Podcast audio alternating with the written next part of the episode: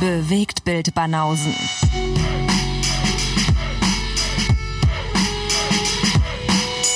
Filme und Serien, bis ihr kotzt. Was? Schönen guten Tag. Okay, so viel zur Konzentration.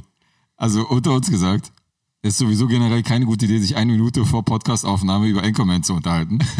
Und ähm, bestimmte Szenen, die mir Tränen in die Augen treiben, äh, sind jetzt sind jetzt immer noch präsent. Insofern. Das heißt, wir werden jetzt im, im Verlaufe dieser Episode immer wieder mal loslachen, weil wir auf Anchorman zurückkommen. das wird eine sehr lustige Episode. Also ich hoffe nicht, dass du Schindlers Liste auf deiner äh, auf, äh, auf deinem Plan hast. Nee. weil ähm, wir unterhalten uns heute ja über das Heimkino. Das heißt, heute geht's nicht um Kinofilme und zukünftige Filme, sondern wir reden über Sachen, die wir äh, zu Hause gesehen haben, beziehungsweise Serien und Filme. Ich, ich werde mir sehr bald Anchorman nochmal angucken, zum hundertsten Mal. Absolut. Und dann kann ich auch hier über Anchorman sprechen. Ich kann nicht mehr. Und vielleicht beim nächsten Mal nicht eine Minute vorher Anchorman erwähnen. Ja, Also eben, es weil wäre dann vielleicht- kommen wir vielleicht auch endlich an die Stelle, die uns jetzt so zum Lachen gebracht hat, weil es gibt natürlich viele davon, aber Absolut. I Wanna Be In You, Ganz vorne mit dabei. Einfach die beste Anmacher der Filmgeschichte. wait, wait, wait. okay, danke, dass du wieder angefangen Ah. hast damit. ja. ja, die sollen ja auch wissen, worüber wir hier lachen. Ja, total. Aber äh, gutes Stichwort. Ähm, wir reden über Filme, die wir zu Hause gesehen haben. Und äh, das Gute daran ist, du weißt nicht, worüber ich rede und äh, ich weiß nicht, worüber du redest. Also wir sind selber, äh, wir sitzen selber komplett im Dunkeln, was der andere da für Filme und Serien in die Runde schmeißt. Jetzt könnte ich ja doch noch über Anchorman reden. Jetzt könntest du theoretisch noch einen Freestyle machen und über Anchorman reden, ja. Unique New York. ja. An die Szene konnte ich mich wiederum nicht erinnern. Ey, diese Sprachübungen, finde ich, sind ganz weit vorne. Aber da ist ja auch so viel improvisiert und also da gibt's ja auch tausend verschiedene Cuts und äh, irgendwie noch eine extra Edition und Ja, Mann, absolut. Aber Ja. es ist alles lustig, also inklusive dieses, äh, diese äh, Lost Episode. Also, ja finde ich auch.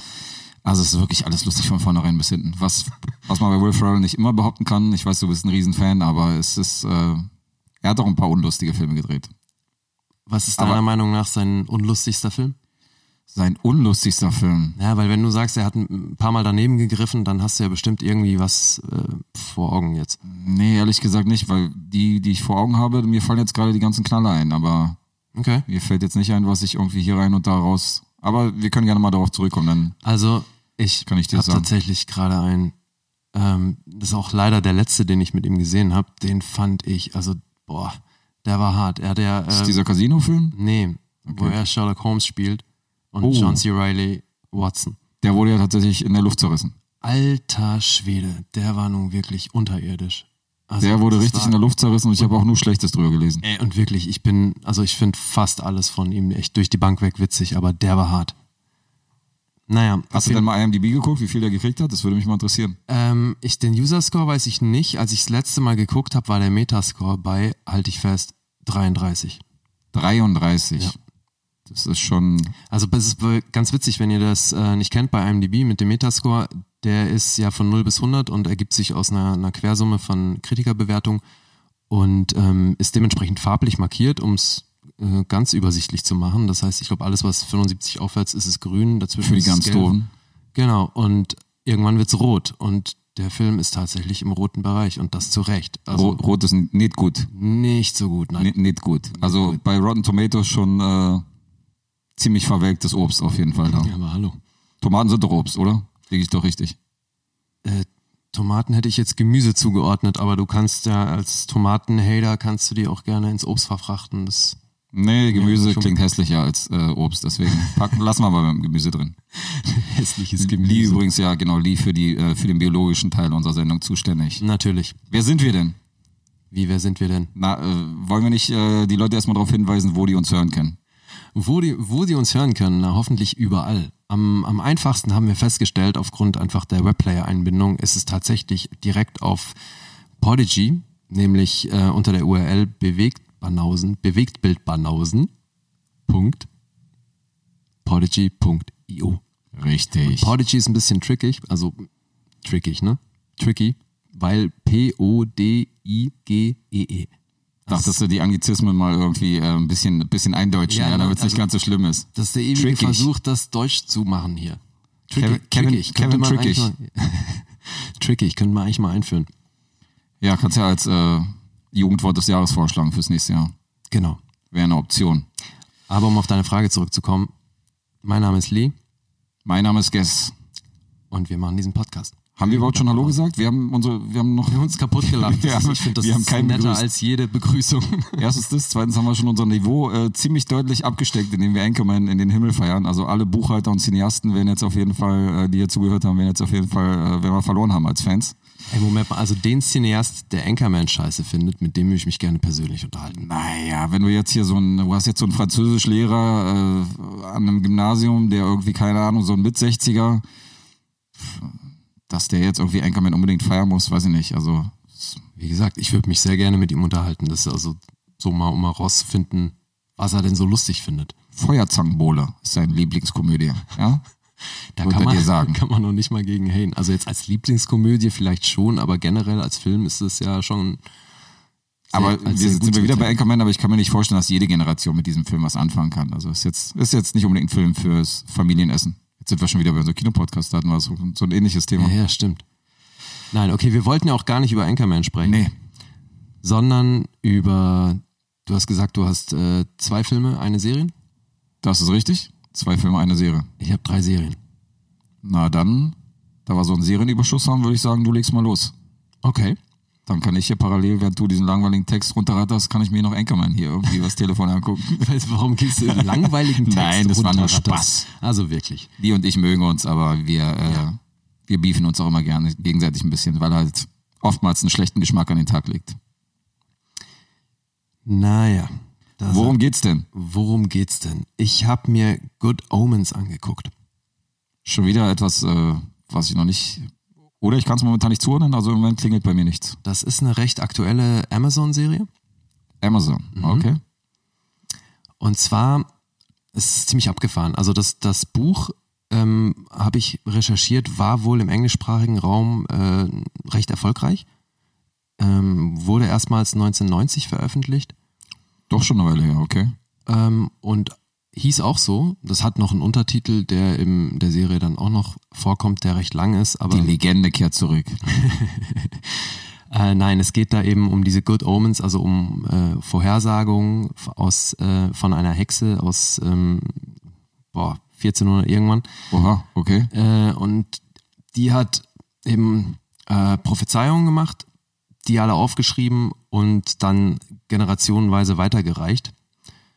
Und um diese Prophezeiungen geht es im größeren Sinne. Das ist so eine apokalyptische und Welterschaffungsstory, wie sie irgendwie, also mir zumindest in letzter Zeit öfter mal untergekommen ist. Ich finde, also mir sind viele Serien oder Filme begegnet in letzter Zeit, wo es so im Großen und Ganzen um den Sinn des Lebens im weiteren Sinne geht, ne? so ähm, Erschaffungsgedöns und äh, Weltuntergangsszenarien. Irgendwas Bist du da ein Fan von der Apokalyptisches, Thematik Dystopisches. allgemein, oder? Ja, also das, das meiste davon, was ich so gesehen habe, fand ich echt immer ziemlich interessant, so vom Ansatz her, ne? wie, die, wie die da rangegangen sind. Also ich weiß nicht, ob du äh, The Good Place kennst. Nein. Das ist auch eine sensationelle Serie mit ähm, Ted Danson und Kristen Bell. Okay. Aber grundsätzlich, also so die Serien, die halt so ein bisschen deeper gehen und die so ein bisschen höhere Fragen stellen aus der letzten Zeit, da fällt mir äh, The Leftovers ein und ähm, Ja, wobei bei Leftovers wird ja genau diese grundsätzliche Frage eben nie beantwortet und deswegen habe ich da sofort wieder mit aufgehört, weil da fühle ich mich komplett verarscht. ist das so? Ja. Okay. Und das dürfte dich ja nicht ohne Grund so ein bisschen an Lost erinnern, wo einfach mehr Fragen gestellt werden, als schlussendlich beantwortet werden, weil der Herr Lindelof da einfach echt ein Faible für hat. Egal, ich Jetzt sind wir abgedriftet. Aber Ja, äh, wie mir auch fielen immer. halt zwei Serien ein bei deiner Beschreibung. Die andere war American Gods, wo ich auch der Meinung bin, dass da. Äh, Ja, und ein bisschen witzigerweise, größere Fragen und das gestellt ist werden. interessant, dass du American Gods erwähnst, weil das ist der gleiche Autor. Ah, krass. Ja. Schlägt da wieder in die gleiche Kerbe. Da Äh, kannst du mal sehen. Also äh, Neil Gaiman heißt er, der hat eben auch American Gods geschrieben und der hat jetzt mit Terry Pratchett zusammen eben äh, das Buch hierfür geschrieben. Und von den beiden stammt eben auch die Romanvorlage. Ach, von Terry Pratchett, okay. Ja. Der, äh, den kenne ich aus diesem, wie heißt das Universum, was er da literarisch aufgestellt hat, wo es ganz viele Teile von gibt. Ich Ah, frag mich nicht. Du hast jetzt äh, verwechselst aber nicht irgendwas mit Lemony Snicket oder Und Nee, nee, nee, nee. Terry Pratchett ist bekannt dafür, dass er, äh, dass er eine ganze Buchreihe gespiel, äh, geschrieben hat, die so ein bisschen zusammenhängt ist, weil alles ein riesiges äh, Ganzes ergibt, also jeder einzelne Okay. Teil und, ähm, Ja, und cool. viele Fans haben auch auf jeden Fall jedes einzelne Buch davon gelesen. Also Okay. noch nie was von ihm gelesen, aber äh, dadurch kenne ich ihn halt. Also was ich so gelesen habe, muss das ein echt ein interessanter Typ gewesen sein. Der ist vor ein paar Jahren gestorben Mhm. und also der Neil Gaiman behauptet dann auch, dass so sein Wunsch auf dem Todesbett war, dass das Ding noch adaptiert wird und dass es eben, äh, dass sie es noch schaffen, das als äh, Serie umzusetzen, weil der- witzigerweise gab es da schon den einen oder anderen Anlauf. Ja. Terry Gilliam hat versucht, das Ding zu adaptieren Okay. und äh, Als Serie oder hat er sch- als Film geplant? Also mehrfach. Der hat wohl mehrfach versucht, das als Film zu adaptieren. Und ähm, dann vor zehn Jahren wohl auch öffentlich bekannt gegeben, dass er das äh, sich geschlagen gibt, so, dass, dass er das nicht Dieser hinkriegt. Terry Gilliam. Ist ja Er nicht ist- das einzige Projekt, was er irgendwie äh, Nee, eben, was also- er versucht zu stemmen. Junge, Junge. Der Running Gig. Ja, also bei ihm ist es eben nicht äh, wirklich verwunderlich. Wobei inhaltlich, finde ich, passt sehr gut zu ihm. Absolut. So, und ähm, naja, eben, also äh, 2002 im Januar kam er dem Thema wohl schon recht nahe. Da hatte er auch äh, sogar Robin Williams mit an Bord. Oh, der eine der Hauptrollen hätte spielen sollen und die andere Hauptrolle hätte von Johnny Depp gespielt werden sollen. interessante Besetzung auf jeden Fall. Total. Hatte schon 50 Millionen zusammen. Hätte dann eigentlich nur noch ein Studio gebraucht und ein bisschen mehr Kohle, um mit der Produktion anzufangen. So, dann kam 9-11 und alle Studios, warum, warum auch immer es da einen Zusammenhang geben, se- geben soll, aber äh, habe ich so recherchiert auf IMDb, V- völlig strange, weil dann hieß es, äh, jedes Studio in Hollywood behauptet, okay, niemand will gerade Johnny Depp sehen. Johnny Depp war rotes Tuch da zu der Zeit, oder was? Ja, Okay. war vor Pirates of the Caribbean und da hieß es noch, niemand will Johnny Depp in Filmen sehen. Wie auch immer, Hatte der so eine lange, also hatte der, also ich kann mich nicht erinnern, dass er irgendwie so eine Durchstrecke hatte, wo er irgendwie keine Filme gebracht hat. Der war du, doch ständig deswegen, ich präsent. sag auch, irgendwie. ich weiß nicht, inwiefern das mit 9-11 zusammenhängt. Jedenfalls ist das so ein Trivia-Fact auf IMDb, wo ich halt auch dachte, okay, echt strange, vor allem, Hm. also mit der Besetzung wäre es definitiv auch ein sehr interessantes Ding geworden. Also die Vorstellung, vor allem wenn ich jetzt, ich erzähle dir gleich den Inhalt und das, dann wirst du sehen, das hätte auf jeden Fall gepasst mit Robin Williams und Johnny Depp. was hat Johnny da mit 9-11 zu schaffen gehabt? Nee, ich glaube nicht, dass er da was mit zu schaffen hatte, aber Terry Gilliam wäre, glaube ich, in der Kombination auch echt ziemlich geil gewesen. Wie auch immer, es hat so nicht stattgefunden und ist jetzt aber eben für Amazon als Serie gemacht worden. Und die Besetzung jetzt ist Michael Sheen Oh. für den Part von eben ehemals Robin Williams. Lustig, über den rede ich heute auch noch. Okay. Und äh, der andere Part, den Johnny Depp hätte spielen sollen, der wird von David Tennant gespielt. David Tennant kennt man auch. Kennt aus man- Äh, Jessica Jones. Genau, ne? erste Staffel Jessica Jones. Ähm, Ziemlich bekannt in Großbritannien. Ja, auf jeden Fall. Auch eben ähm, Bühnenschauspieler und ähm, ein recht markanter Typ, wie ich finde. Ja, hat auch, glaube ich, so ein bisschen in diesen düsteren, also hat, hat einen lustigen Film mitgespielt, aber auch so ein bisschen diese düsteren äh, Ja. aller Schweden-Thriller. Genau. Also, ich meine, teilweise Jessica Leute Jones sind. war da ja schon auch echt düster, ne? Ja, das stimmt. Vom Charakter auf jeden Fall. Ja. Aber durchaus ein guter Schauspieler. So, und wie gesagt, dieses Buch im englischsprachigen Raum schon ähm, ziemlich populär. Also es gab da eben schon diverse Anläufe. Es wurde öfter mal äh, fürs Radio inszeniert. Okay. So, und ähm, die Hexe, um die es geht, die diese Prophezeiung macht, die wird gespielt von Josie Lawrence, die den Part auch schon in der BBC-Radioadaption gespielt hat. Ah, Also ja. es gibt an sehr vielen Stellen in dem Projekt gibt so die eine oder andere äh, Überschneidung. Das ist hier auch Leuten ein Begriff, die, äh, die nichts mit der Radio, also die nichts davon gehört haben. Kennt man sie noch von woanders? Bestimmt. Die ist jetzt auch nicht mehr die jüngste, die hat aber auch schon auf jeden Fall einiges gemacht. Ich kann dir jetzt leider nicht sagen, was. Ich konnte mir jetzt auch nicht vorstellen, äh, was für ein Alter, also von was von einer Hexe wir reden. Ob das jetzt so eine Bibi Blocksberg ist und die ist irgendwie Ach so, 17 oder nein, so nein, aus nee, so einer Vampire Diaries Serie oder ob das jetzt so eine 80-Jährige ist. Also das äh, ging jetzt so aus deiner Erzählung nicht irgendwas dazwischen. Also die wird so äh, Mitte 50 sein. hervor. Okay, also älteres Semester. Keine, kein, äh, keine Teenie-Hexe. Nein. Gut. Witzig war, was auch auf IMDb stand, dass Michael Sheen, der halt auch großer Fan des Buchs war, dass der ähm, immer gesagt hat, dass er Good Omens als Teenager gelesen hat ne, und dass das seither eine seiner Lieblingsgeschichten war. Das Ding ist nur, dass halt Michael Sheen im Jahrgang 69, 1990 kein Teenager mehr war. Wie passt das, ja? So viel zu seiner Erinnerung. Ne? Also offenbar nicht der Einzige, der so ein bisschen verschallert ist. Na gut, kommt drauf an, wie lange man die äh, Teenagerjahre so zelebriert, ja. Vielleicht hing er mit 26 noch vor der, äh, vor der Tankstelle rum. mit seinen Kumpels kann natürlich auch sein. Und dann sind es für ihn natürlich die Teenie-Jahre, auch wenn er schon 24 ist. Ja. Da, wo andere schon Doktor, äh, Doktortitel haben. So, und dann gab es noch eine Info zu, ähm, zu einer anderen Besetzungsidee unter, als es noch Terry Gilliam ähm, machen wollte, November Johnny Depp. 2001. Na, das war eben dann vor Johnny Depp und Robin Williams, äh, hätten Joseph Fiennes und äh, Christopher Lambert die beiden Okay. spielen sollen. Ne, also diese beiden Engel, Crowley und der andere heißt Aziraphale. Äh, Das ist auch immer so ein echt unaussprechlicher Name, finde ich. Aber gut, die kriegen das in der Serie ganz gut hin. Ähm, Gott wird übrigens von Francis McDormand gesprochen. Also findet auch ausschließlich als Off-Stimme statt. Naja. Finde ich aber eine ganz geile Wahl für Gott. Ja, schon auch eine, äh, eine namhafte, namhafte Geschichte da von den Namen, die du da gerade droppst. Ja, eben. Also es ist auch ähm, auf jeden Fall sehr aufwendig gemacht. Günstig war das nicht. Das sieht man auch. Es ist vom, vom Look her, erinnert es mich so ein bisschen an, es könnte so eine Kreuzung aus Pushing Daisies und eben The Good Place sein. Es hat was sehr Märchenhaftes. Mhm. Klar, ich meine, wir sprechen von Engeln, Himmel und Hölle. Und ähm, ja, es ist eben ein sehr eigener Look. Es sind sechs Episoden, a eine Stunde. Aber schon bunt, weil du Pushing Daisies erwähnt hast. Ja, ja, es ist, es ist definitiv bunt und eben ähm, natürlich auch mit sehr viel CGI verbunden und so, klar. Ne? Also, wie Mit gesagt, Humor. es- definitiv auch Humor. Michael, Spien, Michael Sheen spielt eben den, den Engel und ähm, Tennant spielt den gefallenen Engel, damit den Dämon, Okay. die aber eigentlich beste Freunde sind.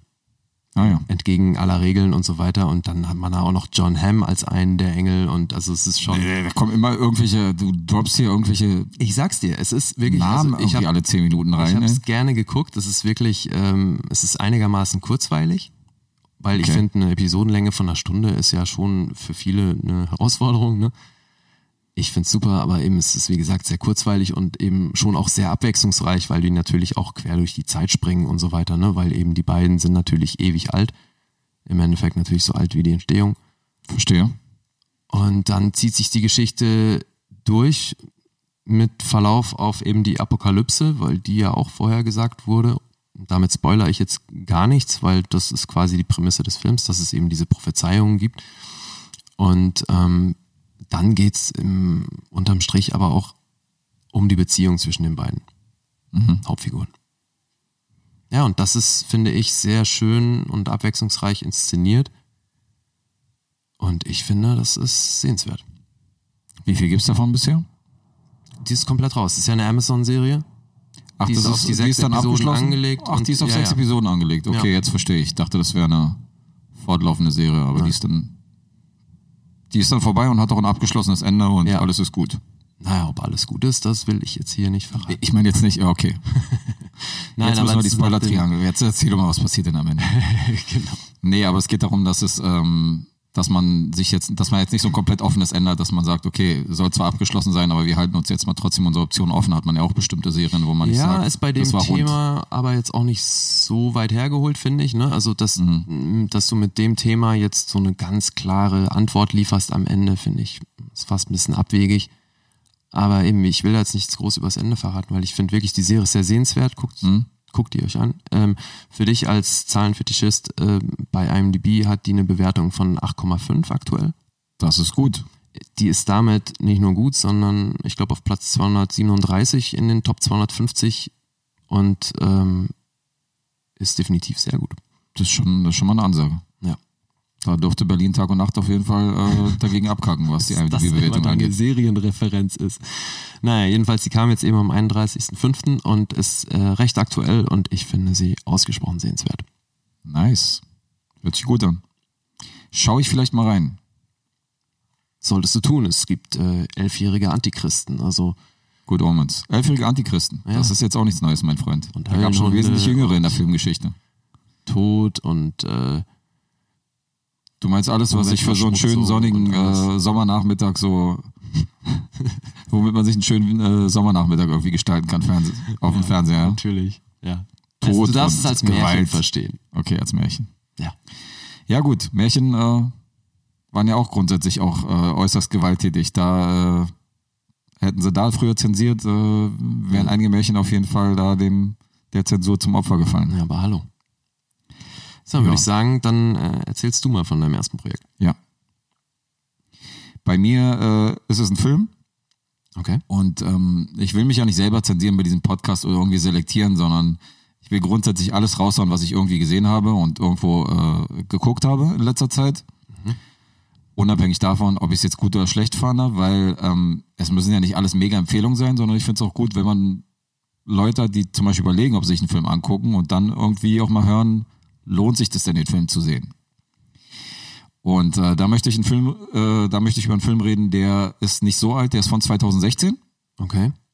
Und der Film heißt Mein. Wie heißt der? Mein, also M-I-N-E. Okay. Das Mein ist aber nicht ein Genitiv. Also es ist jetzt nicht mit Meins zu übersetzen, sondern äh, es steht für Tretminen, also für eine Mine. Ah, okay. Hat den eleganten deutschen äh, Titel Überleben. Also einfach mal, einfach mal Mine mit Überleben übersetzt. Okay, kann man machen. Bravo Deutschland. Da sind wir mal wieder bei den guten deutschen Übersetzungen ey, von Titeln. Das ist echt, oh ja. Mann. Das ist wirklich immer ein Albtraum. Und ähm, es wird noch besser. Er hat einen Untertitel im Na, Deutschen. natürlich. Er heißt Überleben, Bindestrich, ein Soldat kämpft niemals allein. ist das was? Ist das stark, Lee? Ist das stark? Warum, wirklich? Warum machen die das? Äh, also ganz ehrlich, nur deswegen habe ich ihn mir angeguckt. Weil er so einen Untertitel hat. Ein Soldat kämpft niemals allein, den muss ich unbedingt sehen. Verstehst du? Also sofort, Fürs Vaterland. sofort gekauft für 40 Euro, ja. Und äh, mir angeguckt. Nee, Spaß beiseite. Ähm, ich habe ihn mal, ich habe ja diese Videobuster, äh, diesen Videobuster-Verleih, den mir immer ab und zu so Filme schicken, wo ich halt wissen will, okay, sind die gut, sind die scheiße, wo ich einfach keine Blindkäufe irgendwie tätigen will, sondern Filme, die ich im Kino verpasst habe, aber trotzdem noch sehen will, die werden dann von mir geordert und dann äh, gucke ich mir diese Filme an. Und der war jetzt neulich in der letzten Lieferung dabei, den habe ich mir jetzt angeguckt. Ähm, die Hauptrolle wird dir was sagen, das ist der gute Army Hammer Oh ja, klar. der den Hauptakteur spielt. Und das war, ich habe mal gegoogelt, das ist die Rolle, die er vor Call Me By Your Name, äh, der Film, den er vor Call Me By Your Name gedreht hat. Okay, interessant. Also er war Oscar nominiert für Call Me By Your Name für alle Unwissenden und ähm, Zu Recht, wie ich finde. absolut zu Recht und ist ja ein sehr anspruchsvoller Film über, ein, über eine Coming-of-Age-Geschichte von einem äh, jungen Mann, der so ein bisschen seine, äh, seine Sexualität entdeckt. Aber durchaus alles sehr positiv und äh, riecht so ein bisschen nach Urlaub, der Film. Oder? Ich finde das Aber dabei so geil. Aber Naja. er entdeckt seine Sexualität, aber durchaus alles sehr positiv. Naja, entdeckt seine Sexualität klingt schon wieder nach hier Problemen und Therapeutin und weißt du und äh, und äh, also der Film war ja, da gab es ja nicht viel Probleme, sondern war ja schön. Nee, super schön. Ja. Ja. Im Gegensatz zu dem Film, den haben wir immer davor geredet hat, der war nicht so schön. Aber ich will nicht vorweggreifen, also äh, kurze Zu Handlung. spät. ja. Ähm, er spielt ein GI, beziehungsweise ein Marine, der ähm, in einem, der gleichzeitig auch mit einigen äh, Tötungsaufträgen Aufträgen irgendwie äh, beauftragt wird von seinen, von seinen Vorgesetzten und äh, einen Terroristen zur Strecke bringen soll in einer Wüstenlandschaft. Und da Okay. haben wir schon einen relativ holprigen Start, weil äh, er hat einen Partner dabei und diese beiden hinter einer Sanddüne stellen sich so dämlich an bei diesem Attentatversuch. Also ich, es ist auch kein Spoiler, ich verrate auch nicht zu viel, weil es passiert in den ersten drei Minuten. Ähm, das Attentat geht schief. Army Hammer in seiner Rolle kriegt auf einmal moralische Bedenken, weil es ist eine Hochzeit, wie sich dann rausstellt, die da in der Wüste stattfindet und dann auf einmal sagt er, oh nee, er heiratet gerade und oh, der hat doch auch ein Privatleben und ich habe doch auch eine Frau und bäh, bäh, bäh, bäh, bäh, bäh. und entscheidet sich dann äh, in dem Moment, wo der Befehl kommt, halt nicht abzudrücken. Damit hört aber nicht auf, dass die beiden sich eigentlich relativ unprofessionell äh, anstellen, sondern ähm, die werden dann auch noch entdeckt von den, von den Securities von dem jeweiligen und werden dann so ein bisschen quer durch die Wüste gejagt. Okay. Ähm, das Ergebnis des Ganzen ist, dass sie in ein Minenfeld kommen. Und das wird auch sehr elegant gelöst, indem Arnie Hammer einfach ein, ein Schild auffindet auf dem Boden, wo halt auf Minen hingewiesen wird. Also so ein Schild, da was haben praktisch sie aber so. Glück gehabt. Das war super, oder? Was Oh Ja. praktisch so irgendwie da auf dem Boden liegt und wo dann so raufgetreten ist. Praktisch, sonst tritt man ja noch drauf. Genau, also so von wegen Vorsicht, Vorsicht. Die sind Minen unterwegs. Also konntest du auch dann in seine, in seine Landessprache übersetzen. Also da war alles gut.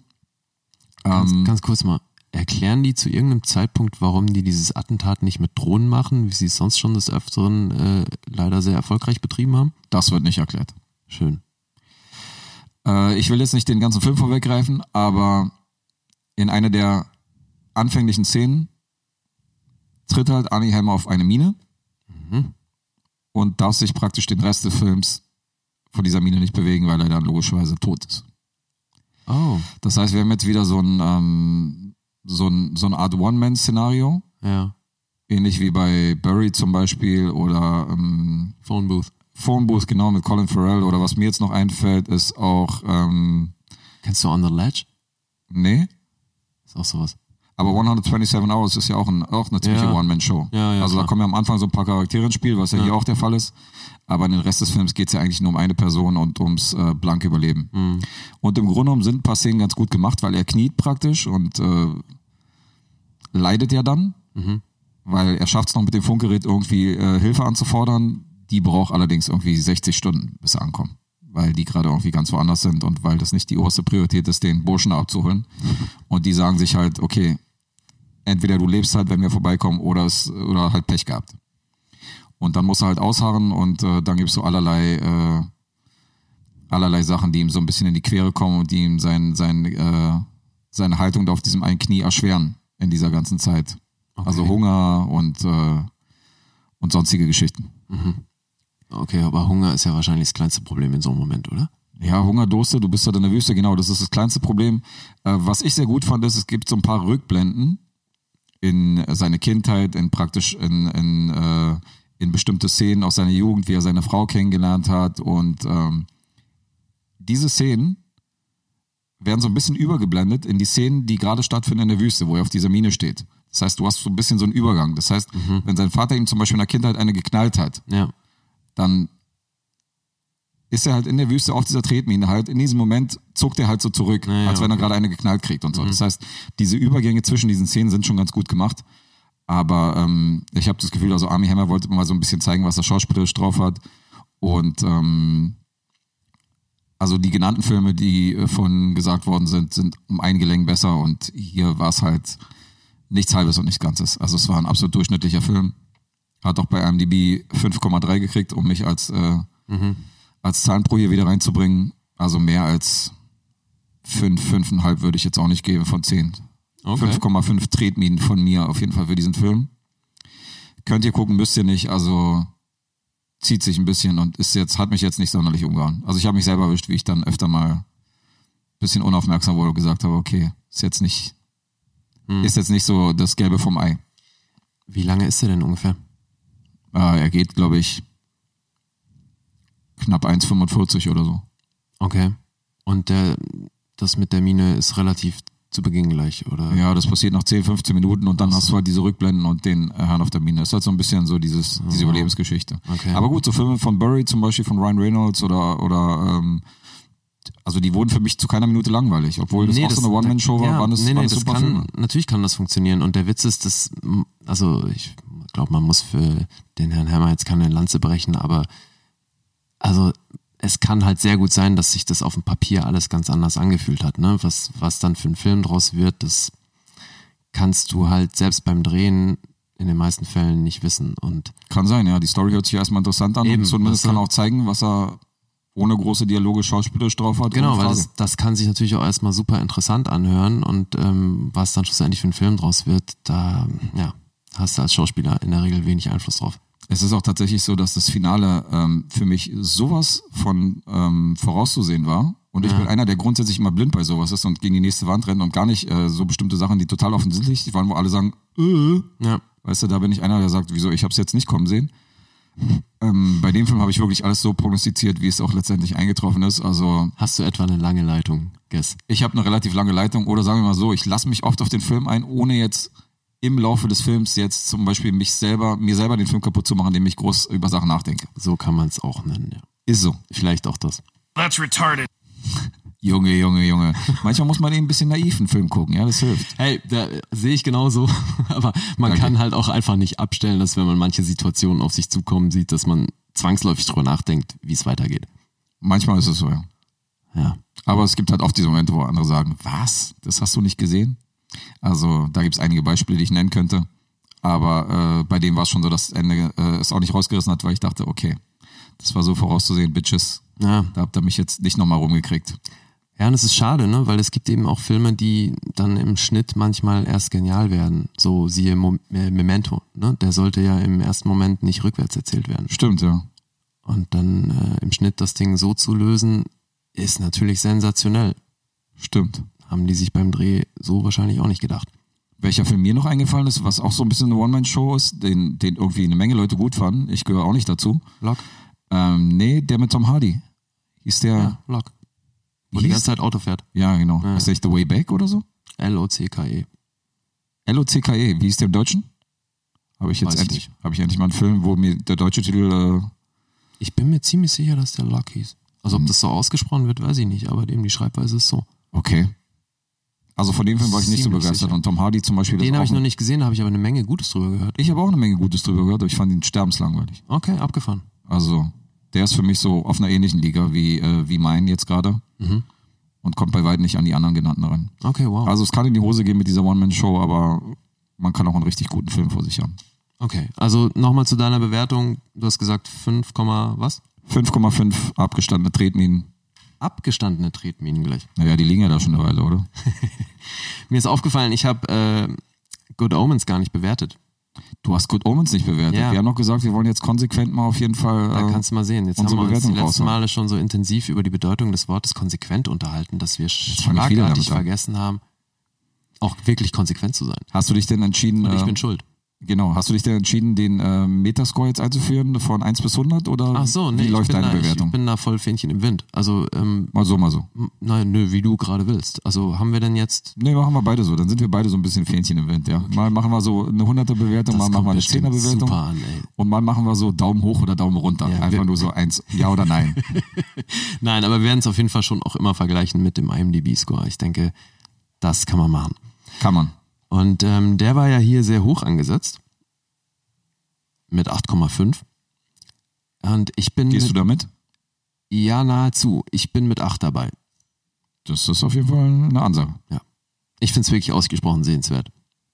Ich habe an manchen Stellen schauspielerisch wieder so ein paar Dinge bemängelt, hat aber was mit Präferenzen zu tun. Ich bin jetzt nicht der größte Michael Sheen-Fan.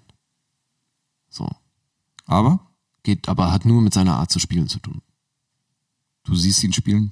Nee, nee, nee, hat schlichtweg eben mit seiner Art zu spielen zu tun. Das ist völlige Geschmackssache. So. Aber jetzt sind wir schon du wieder hast, du hast recht. Also ich habe jetzt nochmal parallel habe ich gegoogelt. Was denn? Der Film hieß im Deutschen tatsächlich No Turning Back. Okay. Und im Englischen im Original hieß er Lock. Verrückt. Also nach Ich dem, nach hatte dem Namen recht. vom Hauptdarsteller. Unglaublich. Wenn du mir jetzt von einem Film erzählt hättest, der Lock heißt, was sehr selten ist eigentlich, Ja. hätte ich mit dem Titel nichts anfangen können, weil in dem Fall kenne ich tatsächlich nur den anderen Titel, der dann wahrscheinlich eingedeutscht, also in Deutschland wahrscheinlich dann irgendwie dem Das Film war gegeben dann, worden ist. wie war der deutsche Titel? No Turning No Back. Turning Back. Es ist, ist das wieder eins unserer beliebten Beispiele von, wir nehmen einen englischen Titel und machen in Deutschland einen anderen englischen Titel? So äh, Horrible Bosses. Ja, genau. Ja, haben wir wieder ein gutes Sieht Beispiel. sehr danach aus. No Turning Mir ist noch Back einer eingefallen. ist die Sache. Mir ist noch einer eingefallen. Zoomania und Zootopia. Stimmt.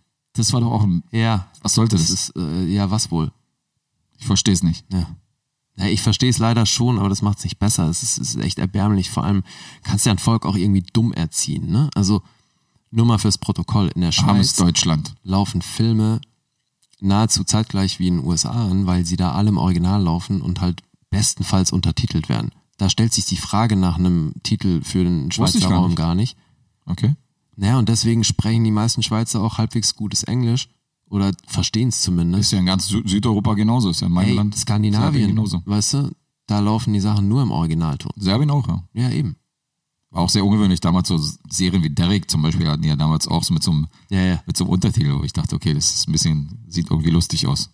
Nee, also ich meine, auf der anderen Seite, kein, keine Nation ist da so weit fortgeschritten wie Deutschland. Also wir machen das wirklich äh, ausgesprochen gut mit der Synchronisation. Da sind wir tatsächlich weltführend. Mag sein. Ist ja auch eine Riesenindustrie hier. Finde ich auch super, weil viele meiner Kollegen dadurch einfach Jobs haben. Mhm. Das ist eben ein Riesending hier. Deine Forensiker-Kollegen. Schauspielkollegen, mein Lieber. Okay, okay. Ja, aber Herr Schauspieler. Ähm, nee, ich finde wirklich, dass also ne, wir Schausteller. sind wir sind auch mit den mit den synchronisierten Fassungen aufgewachsen und bei manchen, du weißt es selbst, wenn manche Stimmen dann ausgetauscht wurden oder so, als zum Beispiel Samson von der Sesamstraße plötzlich eine neue Synchronstimme hatte, das war für mich äh, schwer verwirrend. Auf einmal hat er diese Grundstimme von Bruce Willis gehabt. Ja, da kommst du natürlich durcheinander. Da denkst du so, eben. was ist denn jetzt los? Wieso redet denn Samson jetzt wie Bruce Willis? Und jetzt stell mal vor, Bruce Willis hat plötzlich eine andere Synchronstimme. Er, hat, er hat die alte Synchronstimme von, von Samson. Manfred Lehmann kann einpacken. Ja, ist auf jeden Fall mega irritierend. Ah, Ja. Ähm, hast du recht, aber ich bin trotzdem kein Freund von Synchronisation, weil äh, das, was du gerade sagst, dass die Stimmen dann irgendwann oder die Synchronsprecher wegsterben oder wechseln oder aus rechte Gründen dann einfach irgendwie an jemand anderen übergehen, diese Fehler oder alleine schon dieses ungewohnte etwas umgeht man ja, diese Fehlerquelle umgeht man ja, indem man einfach die Originalstimme von den Natürlich. Schauspielern, die Ja. im Film irgendwie betrachtet. Und, und ich finde, es geht halt schauspielerisch eine Menge flöten, ähm, auch wenn die Synchronisation sehr, sehr gut ist, wie in Deutschland verliert es trotzdem äh, einen gewissen Touch im Film oder das oder Ja. einen Dialekt oder einen Natürlich. Akzent, den sich der Schauspieler angeeignet hat, das ist einfach mal dahin. Es geht in meinen Augen auch immer eine Ebene flöten, aber auch da wieder äh, Props an Synchronsprecher, die das so gut machen, dass sie es dann eben schaffen, so eine Performance von einem, in meinen Augen, ne, dass sie es schaffen, so eine Performance von einem Vin Diesel auf ein Niveau zu heben, was besser ist als das, was der wirklich gespielt hat. Was? Verstehst du, ich meine, du kannst, also ich, wirklich, ich finde, es gibt Rollen, wo durch die Synchronisation im Spiel nochmal was rausgeholt wird. Ja, die gibt's tatsächlich. Und das ist doch abgefahren. Es gibt auch ein klassisches Beispiel von Und ich der- finde eben, Vin Diesel ist da ein klassisches Beispiel, dass sie, also ich meine, der hat jetzt natürlich noch nicht viel Großes mit Schauspiel gemacht und so, aber für mich klingt der in, den, in der synchronisierten Fassung in den meisten Fällen glaubwürdiger Mhm. als im Original. guckst du denn, wenn du einen Film von ihm guckst, schaltest du dann auf die äh, auf die synchronisierte Fassung, wenn er dann Nein. irgendwie einen Dialog hat und dann wieder natürlich- zurück? Ha, ha, ha, natürlich nicht. Wäre eine Möglichkeit, oder? Also bei Guardians of the Galaxy oder was? Zum Beispiel. Aber es gibt ja auch ein viel früheres Beispiel. Ich weiß nicht, ob du die Serie Die zwei noch kennst mit Tony Curtis und Roger Moore. Oh Gott, Die, ist ja, die ist ja eigentlich total ernst im Original. Also was Ja. heißt ernst? Aber diese flapsigen äh, Joke-Dialoge haben sie ja letztendlich nur in der deutschen Synchro letztendlich so reingebracht. Und äh, das hat ja für den Erfolg der Serie gesorgt. Also im Original waren die, waren die Sprüche gar nicht so, Guck mal, ich meine, gar Bud nicht so ernst. Spencer, genommen. Terence Hill, Ja, gutes Beispiel. weißt du, also es gibt Die sind im Original total niveauvoll und das sind total die anspruchsvollen Filme. Aber nein, das aber Synchro sie sind, hat daraus Meisterwerk. Nein, aber sie sind wirklich, die Dialoge sind anders lustig. Also das ist nicht, das ist nicht der gleiche Humor. So. Und das ist schon, ich finde, ich finde, also wenn du allein es schauspielerisch schaffst, durch deine Intonation beim Sprechen, Mhm. dem Schauspieler nochmal eine Schippe draufzupacken, so, und so fühlt sich das, wie gesagt, für mich bei manchen wirklich selten, aber ne, es gibt Fälle, dann finde ich das schon krass. ist schon einiges wert. Aber auch klar, ich gucke mir Sachen natürlich auch lieber im Original an. Okay, dann sind wir uns einig. Ja. Gut, soviel zu meinen. Muss man nicht weiter drüber palabern. Haben wir abgehakt, sehr schön. Haben wir abgehakt. Gehen wir zu deiner nächsten Serie.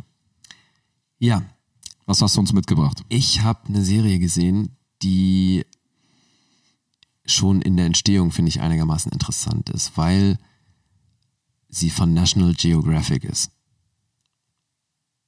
Ne? Ist es, äh, also ist es eine Doku? Nee, Weil- eben nicht. Da klingelt erstmal, da klingeln Ja, ja. erstmal bei mir die Doku-Kanäle. Und deswegen war ich auch so ein bisschen- Geographic, ja. Deswegen war ich auch so ein bisschen verwirrt, weil ähm, das, das Projekt war wirklich schon sehr lange in der Entwicklung. Erstmal vorneweg, die Sprache ist von The Hot Zone. Okay. Das ist eine Miniseries, die jetzt ähm, eben für National Geographic gemacht wurde. Also auch wieder abgeschlossen, keine, wei- keine mehreren Staffeln, Nein, sondern genau. eine bestimmte Anzahl von Folgen. kam jetzt am ähm, 27. Mai und äh, ist abgeschlossen. Wie viele Folgen waren das? Boah, äh, sechs, sieben? In dem Dreh, okay. so, also ja. jetzt keine 20 oder so. Nein, nein, nein, nee. Relativ überschaubar, deswegen äh, war ich da auch schnell durch. Interessant fand ich das insofern eben, weil es schon wirklich äh, seit den frühen 90ern in der Entwicklung war. Es gab also auch da wieder diverse Anläufe. Ridley Scott sollte das für Fox als, ähm, als Film machen. So, ursprünglich damals mit, mit Robert Redford und Jodie Foster. Dann gab's äh, Skriptprobleme, ne, das übliche Termine, Gedöns so. Mhm. Und dann kam halt nahezu zeitgleich zum damaligen Zeitpunkt der Entwicklung Outbreak raus, 95. Okay. was inhaltlich eben ähnlich ist. Bei The Hut Zone geht es um den Ausbruch von Ebola 1989 in den USA. Also True Story. Inspired by True Events, wie es Okay. so schön heißt. Ne? Also es gibt natürlich die ein oder andere Abweichung, aber im Großen und Ganzen ja. Ist Es die eine künstlerische wahre Freiheit Geschichte. ist immer dabei. Genau. Bei den einen mehr, bei den anderen weniger. Aber eben also ähm, das Bei Projekt Anchorman schon eine ganze Menge, oder? da, ist schon, da ist schon eine Menge Real Life drin. auf jeden Stay Fall. Classy San Diego. Yes. Jedenfalls war das Projekt eben ähm, in der Entwicklung, wurde dann wieder eingestampft. So, und ähm, dann waren die Studios und Ridley Scott aber wieder mit dieser Miniseries involviert. Was dazu geführt hat, dass Ridley Scott die Serie produziert und nicht Regie geführt hat. Ah, verstehe. Ne? Der Junge ist ja auch an vielen, äh, an vielen Fronten aktiv. Auf Der jeden ist Fall. momentan, ich habe eh das Gefühl, ne? Also ich lese äh, oder sehe vieles, wo dann plötzlich Ridley Scott draufsteht, auf irgendeiner Ebene. So. Ja. Ähm, also nochmal zum Inhalt. Es geht um den, um den Ausbruch von Ebola auf US-Grund im Jahr 1989 und den Versuch, das, äh, den, den Ausbruch zu verhindern. Also ich meine, das Virus wurde entdeckt in Amerika Mhm. gab es bis zum damaligen Zeitpunkt natürlich noch nicht auf amerikanischem Boden. Und dann ging es darum, da den, den großen Ausbruch zu verhindern. Weil Ebola, ich denke, das ist auch heute noch so, ähm, ich weiß, dass die Möglichkeiten gefunden haben, das einzudämmen, aber es gab ja erst wieder letztes Jahr und auch schon Anfang diesen Jahres wieder einen Ausbruch äh, in afrikanischen Ländern und das ist immer noch ein Todesurteil in den meisten Fällen. Naja, es ist immer noch nicht, noch nicht wirklich 100% halber. Das ist gar nicht halber. Ja. Also wie gesagt, das ist ein einzudämmen. Ja, wie du sagst, man es kann's ist eindämmen, aber man kann's nicht halber. Und ähm, allein deswegen hat mich das ein Stück weit interessiert. Ne? Also ich finde äh, generell so Stories, zum einen interessiert es mich immer, wie sie was umsetzen, wo der Ausgang eigentlich schon klar ist. Also nicht, dass ich das jetzt enorm präsent hatte, aber in letzter Zeit finde ich sowieso spannend, um mir so Serien anzugucken, wo ich weiß, ich habe die, die Background-Information da noch irgendwo im Hinterkopf, so, aber nicht mehr halt nicht mehr voll präsent. Mhm. Und ähm, hierbei ging es mir auch so. Ne? Ich weiß, da war mal irgendwann was, aber halt was genau natürlich nicht. So, und natürlich ist es jetzt nicht optimal, sich eine fiktionale Serie anzugucken, um dann wirklich zu wissen, was da ging. Aber ähm, so, mich hat's halt interessiert. Und zum anderen ist die eben von der Machart her und wer da involviert ist, sowohl vor als auch hinter der Kamera, fand ich eben einigermaßen interessant. Also zum einen ist eben Ridley Scott auf Produktionsebene dabei, regisseurmäßig sind da sehr viele von, ähm, die unter anderem Walking Dead gemacht haben. Ähm, vor der Kamera ist äh, Klingt ein wenig, äh, Liam Cunningham. ah, klingt ein wenig lustig, dass die Walking Dead-Macher eine Serie über Ebola machen. Ja, ja, also, eben. Das ist schon, hat schon, entbehrt nicht einer, entbehrt nicht einer gewissen Ironie. Ja, finde ich auch. So, und ähm, Liam Cunningham spielt eben ähm, einen der Experten auf dem Gebiet Ebola. Und, Sag doch mal den Leuten, woher kennt man Liam Cunningham? ach so, Entschuldige, äh, der war Sir Davos in Game of Thrones, Immer gut, Game of Thrones zu nennen, haben alle gesehen. oder? Ja, absolut. Kennt jeder. Spielt auch jeder Schauspieler mit, der überhaupt jemals einen Film gedreht hat. Insofern kann man da immer die Referenz bringen. Zumindest aus England wahrscheinlich. Nein, aber ähm, also ich den mochte ich zum Beispiel in, in Game of Thrones sehr gerne. Und das war für mich jetzt nicht der Hauptanlass, aber das, ich fand es das nett, dass der da auch dabei ist. Die Hauptrolle wird gespielt von Juliana Margulies. Ich weiß nicht, ob du die kennst. Ähm, Ich kenne sie. ich habe The Good Wife nie gesehen, aber vielen dürfte sie wahrscheinlich daher bekannt sein. Ja, da pappt sie Sie- groß auf dem Plakat. Also zumindest hat man schon mal vorbeigescrollt. Ja, eben. So, sie Beim ist da die Stream. Hauptrolle und das gab's ja jetzt auch etliche Staffeln lang. Also, ja. Und sie spielt eben die, diese Virenexpertin vom Militär. Mhm. Und ihr Mann wird gespielt von Noah Emmerich. Da Ja. weiß ich auch, wer das ist, aber wird wahrscheinlich das Publikum Ja, wahrscheinlich nicht. Also, Zuhörer wenig mit anfangen können. Ich hab, hatte den am meisten präsent noch aus der Truman Show. Ja, da spielt er mit. Äh, ansonsten Super 8 hat er noch gemacht und ich glaube auch echt eine Menge Fernsehen. Ähm, Also das ist einer der Schauspieler, wenn man ihn googelt, wahrscheinlich wird man sofort wissen. genau wer so. er Ah, ist. die Fresse, ja. Ja, genau. Und dann spielt Topher Grace mit. Topher Grace aus den wilden 70ern. Genau. Den kennen viele wahrscheinlich noch aus den wilden 70ern. Und witzigerweise spielt er irgendwie eine alte Version von der Rolle aus den wilden 70ern. Also zumindest so vom Archetyp her. Okay. Ist auch so der, der von allen so ein bisschen belächelt wird, weil er so schlagsig daherkommt. Und ähm, er spielt auch einen dieser ähm, äh, Wissenschaftler, die sich mit dem Virus beschäftigen. Also im Prinzip ist er an der Seite von, von Juliana Margulies. Und eben, also irgendwie ist er wie eine alte Version von, oh Gott, wie hieß seine Figur bei, bei den 70ern? Da Äh, fragst du mich zu viel. ja, weiß ich auch nicht mehr. Aber Aber er hat trotzdem schon, schon gezeigt, dass er auch anders kann. Also er war ja einmal Venom irgendwie in der alten Spider-Man-Trilogie, da war er ein bisschen böse. Und er hat dann Black Clansman automa- äh, hier aktuell auch äh, ein Racist gespielt. Ja, also insofern. stimmt. ja, aber Das war also, er schauspielerisch wieder gehört eine eben andere für Liga. mich jetzt auch nicht n- n- wirklich zu den Leuten, die ich mir Ist so kein Highlight. ja, ja, also wie auch immer, ne? Geschmackssache. Wen ich dagegen sehr mochte, der da auch noch mitgespielt hat, ist James Darcy. Den kennen die meisten wahrscheinlich aus Dunkirk oder ansonsten natürlich aus dem Marvel-Universum, wo er tatsächlich sogar zwei Rollen spielt. Weiß nicht, ob du das weißt. Äh, nee. Ah. Das wusste ich bisher nicht. Also er, er spielt ja zum einen, spricht er die, ist er die Stimme von Jarvis. Ne? Also die, der Computer, mit dem Iron Man die ganze Zeit spricht. Ah, okay. Jarvis. Ich wusste, die, die, den Namen habe ich schon mal gehört, aber ich habe gerade versucht, ein Gesicht dazu zu finden, aber da hätte Ja, ich ja und- lange suchen können. Jarvis war der Butler seines Vaters, Ja. der bei Agent Carter auch von James Darcy gespielt Ach hat. so, okay. Also er hat praktisch die reale Person gespielt und danach genau, die, weil sein, die der, der, Stimme. sein Vater, also der Vater von äh, Tony Stark, der setzt seinen Butler dann an die Seite von Agent Carter, Interessant. ursprünglich, damit er sie auf sie aufpasst und so. Das ist, äh, ändert dann natürlich ein bisschen anders, aber Kein Da Podcast spielt ohne Agent Carter. kein Podcast. Ganz ohne- wichtig. Haley Atwell muss vorkommen. Was äh, ich jetzt gerne wissen würde, ist, was war eigentlich mit Vision? Ja, was war eigentlich mit Vision? Lee, wo ist eigentlich Vision? Halt die Backen. so, das Ganze wurde jedenfalls auch von Fox 21 produziert. Und National Geographic ist eben als Sender und Vertrieb dazu gegangen. Und das finde ich schon insges insgesamt ein recht interessantes Szenario. So, also das hat mich in der Kombination eben irgendwie, ich hatte da Bock drauf. So. Ja, es klingt doch, äh, klingt doch nach etwas, was ich mir angucken würde. So dieses Katastrophenszenario und dann natürlich in der heutigen Zeit. Ja, und das basiert auch auf dem Buch. Also die ähm, haben das jetzt auch nicht komplett aus der Luft gegriffen, wobei Mhm. das klingt so, ne? Es passiert auch auf dem Buch, so nach, dann ist es was Richtiges. Es gibt natürlich auch Ja, eine gut, Menge aber dieses, Schrottbücher, dieses aber, National Geographic, äh, Geographic dahinter ist schon so ein bisschen, klingt schon so ein bisschen, als wäre es jetzt nicht, äh, als wäre jetzt nicht Vin Diesel in der Hauptrolle. sondern- Ja, genau, eben. Das ist immer so. so. Und wie gesagt, auf Produktionsebene, ne, so mit Ridley Scott und dann ist ähm, die Produzentin von Interstellar ist dabei, ähm, Walking Dead Produzenten und so weiter, die von Contact. Also es sind schon, es liest sich auf dem Papier gut und ich muss sagen, ich fand's sehenswert. genau. Okay.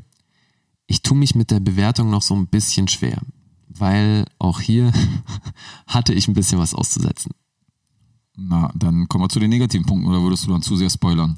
Das ist jetzt die Frage, weil bei so einer Er Serie greift, schon, er greift schon zu Ich Spoiler-Triangeln. greife schon dazu, ja, weil es ist, ähm, ist schwierig, weil einerseits möchte ich nicht spoilern, weil ich finde, die Serie kann man sich auf jeden Fall gut angucken, weil eben, wie gesagt, das Ganze drumherum und so weiter, finde ich, man sollte da schon mal reingucken, Ja. weil auch, ne, also Besetzung macht, wie gesagt, auch größtenteils Spaß und so und das ist schon, ich fand es interessant. Was ich dazu sagen kann, ist, man hat auf jeden Fall, glaube ich, nach der zweiten, spätestens nach der dritten Folge, sollte man kapiert haben, was einen da erwartet. Also danach wird man nicht mehr groß überrascht. Und ich glaube, damit spoiler ich nichts. Oder? Nee, nee, das ist, du gehst ja nicht auf die Handlung ein, also das Nee, ist nur eben. dein eigenes Empfinden. Ja. Okay. Weil, ne, also ich, wie gesagt, ich habe jetzt so am Ende so ein bisschen was auszusetzen. Finde, man hätte das anders auflösen können, das ganze Ding. Gerade im Hinblick darauf, dass man ja ein Stück weit weiß, wie das Ding ausgegangen ist. So, also ich glaube, Ja. wir hätten, selbst wenn es äh, Jahrzehnte zurückliegt, hätten wir mitbekommen, wenn halb Amerika von Ebola dahin gerafft worden wäre. Und insofern, Ja gut, das ist wieder so, das, jetzt sind wir wieder bei der Diskussion, ob, wenn man weiß, wie ein Film letztendlich verläuft oder äh, Ja. der auch auf, also das hat man ja oft bei Filmen, wo man, die auf wahren Begebenheiten beruhen, zum Beispiel politische Filme aller Weiß und Konsorten. Ja. Also man weiß ja auch, Biopics, wie die letztendlich, genau, wie auch Biopics. immer, ja. Also man weiß ja letztendlich, wie die enden und wie die verlaufen und was mit dem Hauptdarsteller am Ende passiert, aber ähm, das eine muss jetzt nicht ausschließen, dass der Film äh, deswegen schlecht oder langweilig oder ohne Überraschung ist. Also trotzdem, Im trotzdem kann es Gegenteil, ein guter ich Film finde sein. für mich immer ein super Beispiel aus der Ecke von Filmen, wo man die Handlung kennen kann, wenn man in Geschichte ein bisschen aufgepasst hat, ist Argo. Argo, ja. Der war, Ben glaube ich, Affleck. 2012 Iran. oder so. Oder wie lange ist der? her? Gar nicht so lang. Was haut hin? 2012, 2012 muss 2013, der ja. kommen, ne? und äh, war ja auch Oscar nominiert und so weiter, ich glaube auch prämiert. Ähm, für mich ein perfektes Beispiel für einen Film, wo eigentlich jeder wissen kann, wie er ausgeht im Vorfeld, der trotzdem unfassbar spannend ist. Fand ich bei München zum Beispiel auch, fällt mir auch gerade ein. Fand ich auch sehr gut. Stimmt, München ist auch ein gutes Beispiel. Ist auch ein ähnlicher, ähnlicher Kandidat. Ich meine, du kennst alle geschichtlichen Hintergründe. Es wurde Genau. tausendmal in Nachrichten und in Dokus irgendwie auseinandergenommen. Und trotzdem ist es Trotzdem ist unterhaltsam es ein gemacht. unterhaltsamer Film. Ja. Und das ist eben, finde ich, echt eine Kunst. Vor allem eben, wenn der Stoff das Ende schon vorgibt. Ne? Ja, also, das ist wie richtig. du dann halt da hinkommst und so. Aber dass du das so inszenierst, dass es trotzdem unterhaltsam und spannend gemacht ist, finde ich eben echt. äh, Ist eine Kunst für Das sich. ist eine Kunst. Ja. Und das schafft The Hot Zone für mich eben nicht an, an jeder Stelle. So. Und deswegen diese, diese eingeschränkte Empfehlung. Also deswegen tue ich mich auch mit der Bewertung schwer. Ich glaube, über sechs wären es nicht. Okay, wir sind bei sechs Punkten. Und Ja. diese sechs Punkte sind bei dir aber Also ich würde äh, sechs Affen vergeben. Darauf wollte ich jetzt nicht hinaus. Doch, dass du da jetzt irgendwie. Affen. Sechs Affen. Da gehen eine Menge Affen drauf. Und ich Nein, ich fand's wollte total eigentlich nur wissen, schrecklich. ob sechs Punkte für dich. Äh, die armen Affen. also es ist, es ist schon sehenswert, sechs Punkte. Ja. Aber nicht gut. Nee, sehenswert, aber nicht gut. Da wären wir wieder.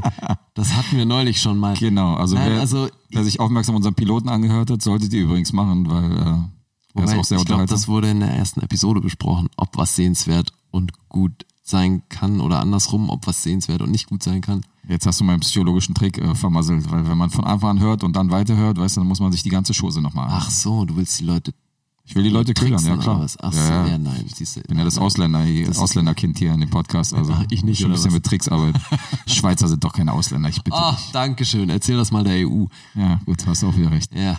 Nein, also, Das liegt nur in euren Filmen, dass ihr die nicht synchronisiert, ja? Deswegen grenzen sie euch aus. weil die Jugos so geil synchronisieren oder was? Na, deswegen grenzen sie uns ja auch aus. Siehst du? Na gut, okay, ihr seid doch keine Deutschen, hast mich überzeugt. Die Nazis mögen hier bitte äh, äh, ihr Abo auf jeden Fall nochmal Ja. überdenken. Tut uns leid. Ich kann auch mit dem sind deutschen zwei Pass Ausländer am aufwarten Mikrofon. tatsächlich. Also ich Ich habe auch. ich hab beide. Siehst du, du auch? Ich oder auch, hast du nur den einen? Nee, ich habe auch einen deutschen Hast auch Pass. beide. Ja, Ey, geil, ey, wir bringen es hier auf vier Pässe. mega krass. Vielleicht wäre das ein Name gewesen. Zwei Fressen, vier Pässe. Zwei Fresse, vier Pässe. das wäre auf Hessisch natürlich noch um einiges, äh, um einiges schmackhafter, der Titel.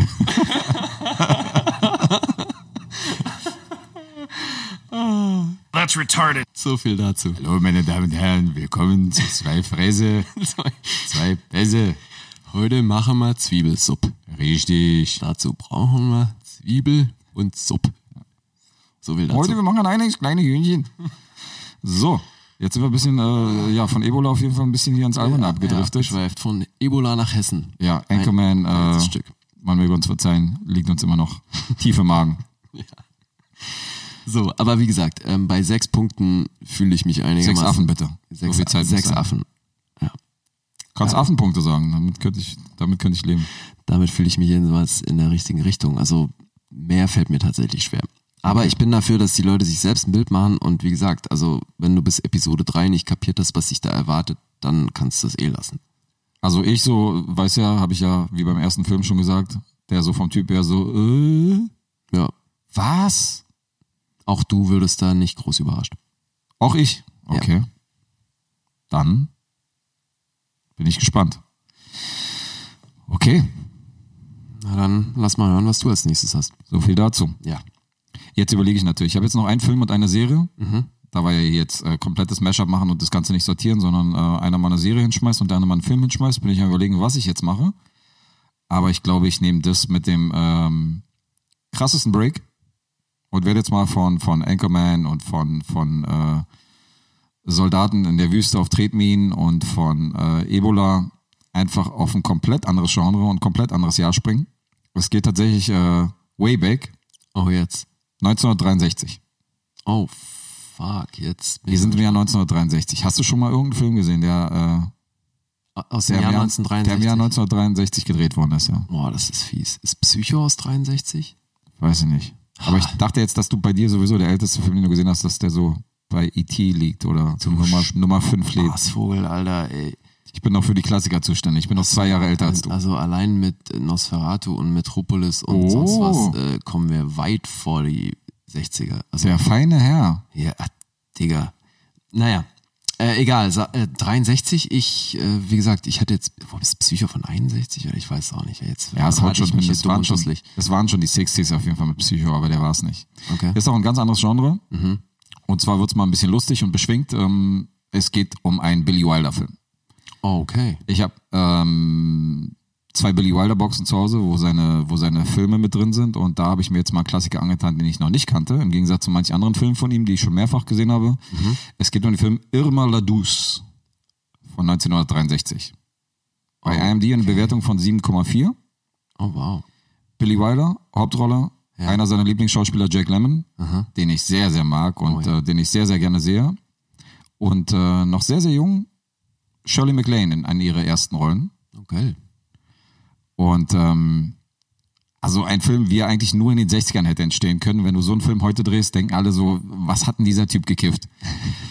Also von der Story, ich finde schon krass, weil ich meine, es geht um Noten in Paris. Okay. Davon spielt Shirley MacLaine eine, die halt immer so ihre Freie aufs Zimmer nimmt und so hin und her, wo ich dann dachte, okay, für die 60er ist das schon, ist das schon auf jeden Fall recht freizügig, was hier abgeht. Also du hast zwar nicht diese Team America 10 Minuten Sexszene, aber du weißt schon trotzdem, was da abgeht und was die da machen. Äh, ganz kurz, du hast Ähm. gesagt, das ist eine der ersten Rollen von Shirley MacLaine. Das ist eine der früheren Rollen von ihr, ja. Wie alt war die da? Die war sehr jung in diesem Film, aber ich kann Wenn jetzt die nicht eine das Nutte genaue Alter spielt, die sagen. Typen mit aufs Zimmer nimmt, also kann die ja, Also sie war nicht minderjährig, wenn du jetzt darauf hinaus willst. okay. Nein, das auf keinen Fall. Also sie war schon irgendwie in den 20ern. Okay. Aber halt noch sehr, sehr jung und noch, noch nicht wirklich ein Star damals. Okay. Ähm, wo war ich jetzt stehen geblieben? Bei Team America. Bester Sprung, oder? Team America? was? Nee, ich habe gerade über die Sexszene geredet und habe natürlich gesagt, dass da nichts explizit gezeigt wird wie bei Team America, wo sie zehn Minuten irgendwie diese, diese Sexszene haben. So, die, das ist die erste, die mir einfiel, ja? Bei Sexszenen ist es einfach mal so, das ist Nonplusultra, was man machen kann insofern. Also da wird jetzt Nein, nicht so nein, viel nein, nein, gezeigt. nein. Ich habe eine bessere Sexszene. Egal, okay, da kommen wir irgendwann anders drauf. Dann, wir werden auf jeden Fall mal ein Rating von Sexszenen machen. Geiles Thema, oder? Für unseren Lostalk. ne? Auf jeden Fall. Die besten Sexszenen im Film. Äh, Ich habe einen ganz klaren Favorit. Darf man Pornos damit reinnehmen? Nein, Hä? Wir hatten die Regel jetzt aufgestellt. ich. Okay, na gut, keine Pornos. Dann äh, habe ich Probleme auf jeden Fall, den Podcast zu führen. Ist ja auch okay, wenn du mal, wenn du mal mehr redest. so, wir waren bei Shirley MacLaine und äh, sie spielt eine Nutte und Jack Lemmon spielt einen Polizisten, der neu in die Gegend kommt und der im Gegensatz zu den anderen Flicks, die da so patrouilliert sind und öfter mal so Geld kassieren von den Zuhältern und äh, mal weggucken, wenn mal irgendwo was ansteht, hat er schon seinen Job sehr genau genommen und der spielt da diesen stieß, spießigen Bullen, ein bisschen nerdig und so hin und her, der halt so, der hat schon so, der halt kein, äh, kein Geld annehmen will von den Leuten und da irgendwie für Recht und Ordnung sorgen will und erstmal die ganzen Nutten irgendwie ins Gefängnis gebracht hat und so weiter und so fort. Kann ich mir gut vorstellen. Ähm, mit dem Ergebnis, dass sein Chef, also sein, äh, sein Befehlshaber da bei der Polizeiwache, äh, nicht so amused war über seine Aktionen und über seinen Ehrgeiz, weil sein Chef auch zu diesen korrupten äh, Kunden von den, von den leichten Mädchen gehörte und insofern Okay. ist er sein Job los gewesen. War dann auf der Straße und äh, ja, so obdachlos auf der Straße, wird er erstmal natürlich von Shirley MacLaine, von seiner Lieblingsnote, wird er dann aufgenommen und darf bei ihr wohnen. Wie man das so macht. Und jetzt kommt, genau, und jetzt kommt der Twist. Also es ist alles so ein bisschen 60er und Hollywood und es ist extrem lustig und cool gemacht und äh, diese Zuhälter sind halt, äh, haben alle so bunte Hüte auf und so. Also es ist schon, ist schon richtig cool, macht Spaß, der Film. Und ähm, jetzt kommt's. Jetzt überlegt er natürlich, wie er Shirley MacLaine seine, seine große Liebe von der Straße wegkriegt. Weil er findet es natürlich nicht cool, dass sie, äh, während er drüben in der Bar irgendwie wartet auf sie, dass sie da irgendwelche Freiheit mitnimmt und Geld verdient. So. Aber er hat natürlich auch keine Kohle und deswegen weiß er nicht, was er machen soll. Er borgt sich von dem Wirt in dieser Bar Geld, verkleidet sich als englischer reicher Graf mit angeklebtem Bart, mit Monokel, mit Anzug, mit Perücke geht zu ihr und will dann einfach nur Karten spielen und so weiter hin und her mit ihr Zeit verbringen und bezahlt ihr damit natürlich die Ration, die normalerweise 20 Freier bezahlt würden. Okay. Und ähm, da er praktisch so ihr Zuhälter ist im Laufe des Films, gibt sie das Geld natürlich sofort an ihn ab und er gibt es dann dem Wirt zurück. okay. Das ist der Plan, verstehst du? Ja. Und so ist dieser ewige Kreis. Aber äh, auf Dauer wird diese Scharade natürlich nicht aufrechterhalten, aber es ist schon lustig, diese Verwechslungskomödie und dieses Umziehen zwischen diesen beiden Charakteren und Jack Lemmon spielt einmal diesen Grafen mit diesem englischen Akzent und dann spielt er wieder den normalen, äh, den normalen Ex-Polizisten und so. Ah, okay. Also halt so Klingt typisch lustig. Hollywood. Das ist extrem witzig und ähm, der Film macht super Spaß. Ich finde auch alle, alle Filme von Billy Wilder haben so ihren Touch. Er hat ja auch Ja, ein paar das Mhm. ernste Filme gedreht und äh, mega talentierter Regisseur damals gewesen. Ja. Äh, super Film. Shirley MacLaine war nicht so ganz meiner Meinung, weil äh, nachdem der Film abgedreht worden ist, äh, hat sie hat sich nicht so positiv über den Film geäußert und meinte so, ja, sie findet ihn total albern und äh, kann im Nachhinein dafür nicht die Hand ins Feuer legen, dass jetzt äh, dass jetzt ein guter Film ist. Sie hat einfach nur ohne das Drehbuch zu lesen zugesagt, weil halt Billy Wilder und Jack Lemmon halt drauf standen und feststanden. Okay. Also die fand es nicht so prall. Krass, das finde ich ja immer komisch, ne? Wenn man Ja. dann, also vor allem, wenn das zu einem Zeitpunkt stattfindet, wo noch nichts geschnitten ist oder so. Ja, stimmt schon. Ne? Also Aber- wenn Leute so unmittelbar nach dem Dreh zurückrudern, wo du dir denkst, äh, okay. Ich da kann muss natürlich was- verstehen, wenn irgendwas Leute. muss da passiert ja, sein. Ich kann natürlich auch verstehen, wenn Leute wegen bestimmten Namen natürlich erstmal zusagen, ohne sich zu informieren, worum es da geht, aber dann im Nachhinein mit dem Film dann nicht zufrieden sein. Das kann natürlich durchaus sein. Ja, ja, Also natürlich. er ist schon ein bisschen, er ist schon sehr albern und äh, witzig. Ist ja eine Nee, Screwball-Komödie, das, weißt du? das aber hatten wir ja auch vorher schon. Du steckst ja nie drin, was dann für ein Ergebnis bei rauskommt. was passiert ist, ja, auf jeden Fall. Aber was, was ich ganz interessant war als Fun Fact, sie hat äh, damals Paris besucht und ist dann so in diesem Rotlichtviertel da rumgelaufen und hat dann so die Noten so ein bisschen befragt. In der Vorbereitung, oder? In der Vorbereitung und äh, da gab es so ein zwei, ein, zwei Mäuschen, die zu gesagt haben, ja, willst du uns nicht mal irgendwie so ein Action sehen und so, ist, ist doch kein Problem, du bist doch Schauspielerin. ja, aber hallo. Wo sie dann äh, dankend abgelehnt hat und gesagt hat, äh, no thanks, aber ist auf jeden So, Fall auch so. Mhm. eine lustige Anekdote. Ursprünglich war es ja ähm, ein Musical bei Maladus, was ich auch nicht wusste. Und Billy Wilder hat es praktisch als Film äh, mit durchaus beschwingtem Soundtrack äh, inszeniert, aber jetzt ohne Gesangsnummern. Also die Noten und äh, und die Zuhälter fangen jetzt nicht an, irgendwelche Musical-Nummern zu bringen. Aber es war wohl ursprünglich auf jeden Fall äh, als Musical bekannt. Okay. Also auch in den USA oder? Ja, auch in den USA, am Broadway und Konsorten. Also Ach, das war am Broadway. es war eine richtig große Geschichte, ja. Okay. Äh, ursprünglich war sogar Marilyn Monroe als, äh, in der Rolle, als äh, die Shirley MacLaine gekriegt hat, dann geplant, aber da ist sie dann auch gestorben zu der Zeit. Und äh, weil Billy Wilder fand sie halt in äh, manche mögen Size, fand er sie halt so gut, dass er sie auch für den Film besetzen wollte. Er war da Fan. Und ähm, das hat dann nicht mehr hingehauen und dann ist Shirley MacLaine praktisch so als zweite Wahl eingesprungen. Okay. Aber Marilyn Monroe hat natürlich in diesem, in diesem Musical-Aspekt, äh, denk- dachte man damals natürlich sehr, sehr schnell an sie, was so die Besetzung angeht. Also, weil die konnte ja singen und war natürlich damals sehr populär und bekannt. Klar. Also, so als Zugpferd hätte sie in so einem Film auf jeden Fall gut funktioniert. Das mit dem Singen können, das sehen manche Leute wahrscheinlich anders. Ja, aber, weißt du, sie ist jetzt also mehr, mehr Sängerin und Schauspielerin und Entertainerin als, äh, als jetzt äh, eine dramatische Schauspielerin damals gewesen. Also, so, Ja, ja, natürlich. da klar. gab es schon ganz andere Kaliber, wo du sagst, okay, ist jetzt keine Bette Davis oder so, weißt du. ja. Ja, Irma Ladus bei IMDb 7,5. Ich leg noch einen drauf. Ich gebe acht Punkte. Oh. Acht Noten. Entschuldigung. Um Gottes Willen, keine Punkte. Acht Nutten. Acht Noten auf dem Pariser Straßenstrich. So gleich. Die anzüglichsten äh, Punktevergabe unseres gesamten Podcasts. Acht Nutten in Paris. Acht Na, Noten dann- auf dem Pariser Straßenstrich. Ja. Sehr schön. Irma Ladus, Billy Wilder, wer auch mal so ältere Filme mag, ähm, sehr, sehr empfehlenswert, macht Spaß. Ja, klingt gut. Kannst du mal aufholen, deine Lücke. Ja, muss ich sowieso, aber das haben wir ja jetzt irgendwie in jeder Episode. Es gibt einfach äh, zu viel Zeug und zu wenig Zeit. Ich Wer- glaube, mich könntest du echt Wird in, nicht in weniger. einem Vakuum einsperren für ein paar Jahre und äh, ich würde trotzdem nicht alles gucken können, was ich gucken will. Das äh, nehme ich dir sofort ab. Na, siehst du? Was hast du uns denn noch mitgebracht? Ja, boah, ich da was mitgebracht. Das klingt auch schon wieder herrlich. Ja, was hast du uns denn da mitgebracht? da kommt da mit dem Säckli aus der Schweiz. Naja, genau. Was hast du denn in dem Säckli mitgebracht? Oh Gott, hör auf damit, Alter. Wie Ah, ist diese Schweizer, ist mit diese Schweizer Fremdschämen Imitation? Ist es, äh, verbunden. Horror. gefällt dir das? Ja, das, Ich bin übrigens auch Schauspieler, falls ihr es nicht wusstet. ja, das hört man. So. Ähm, ich habe in, in letzter Zeit die zweite Staffel von einer Serie geguckt, wo ich mir am Anfang nicht so ganz sicher war, wie ich sie finden soll. Und Nicht schon dann- wieder Alf, Alter. Du willst nicht wieder über Alf reden.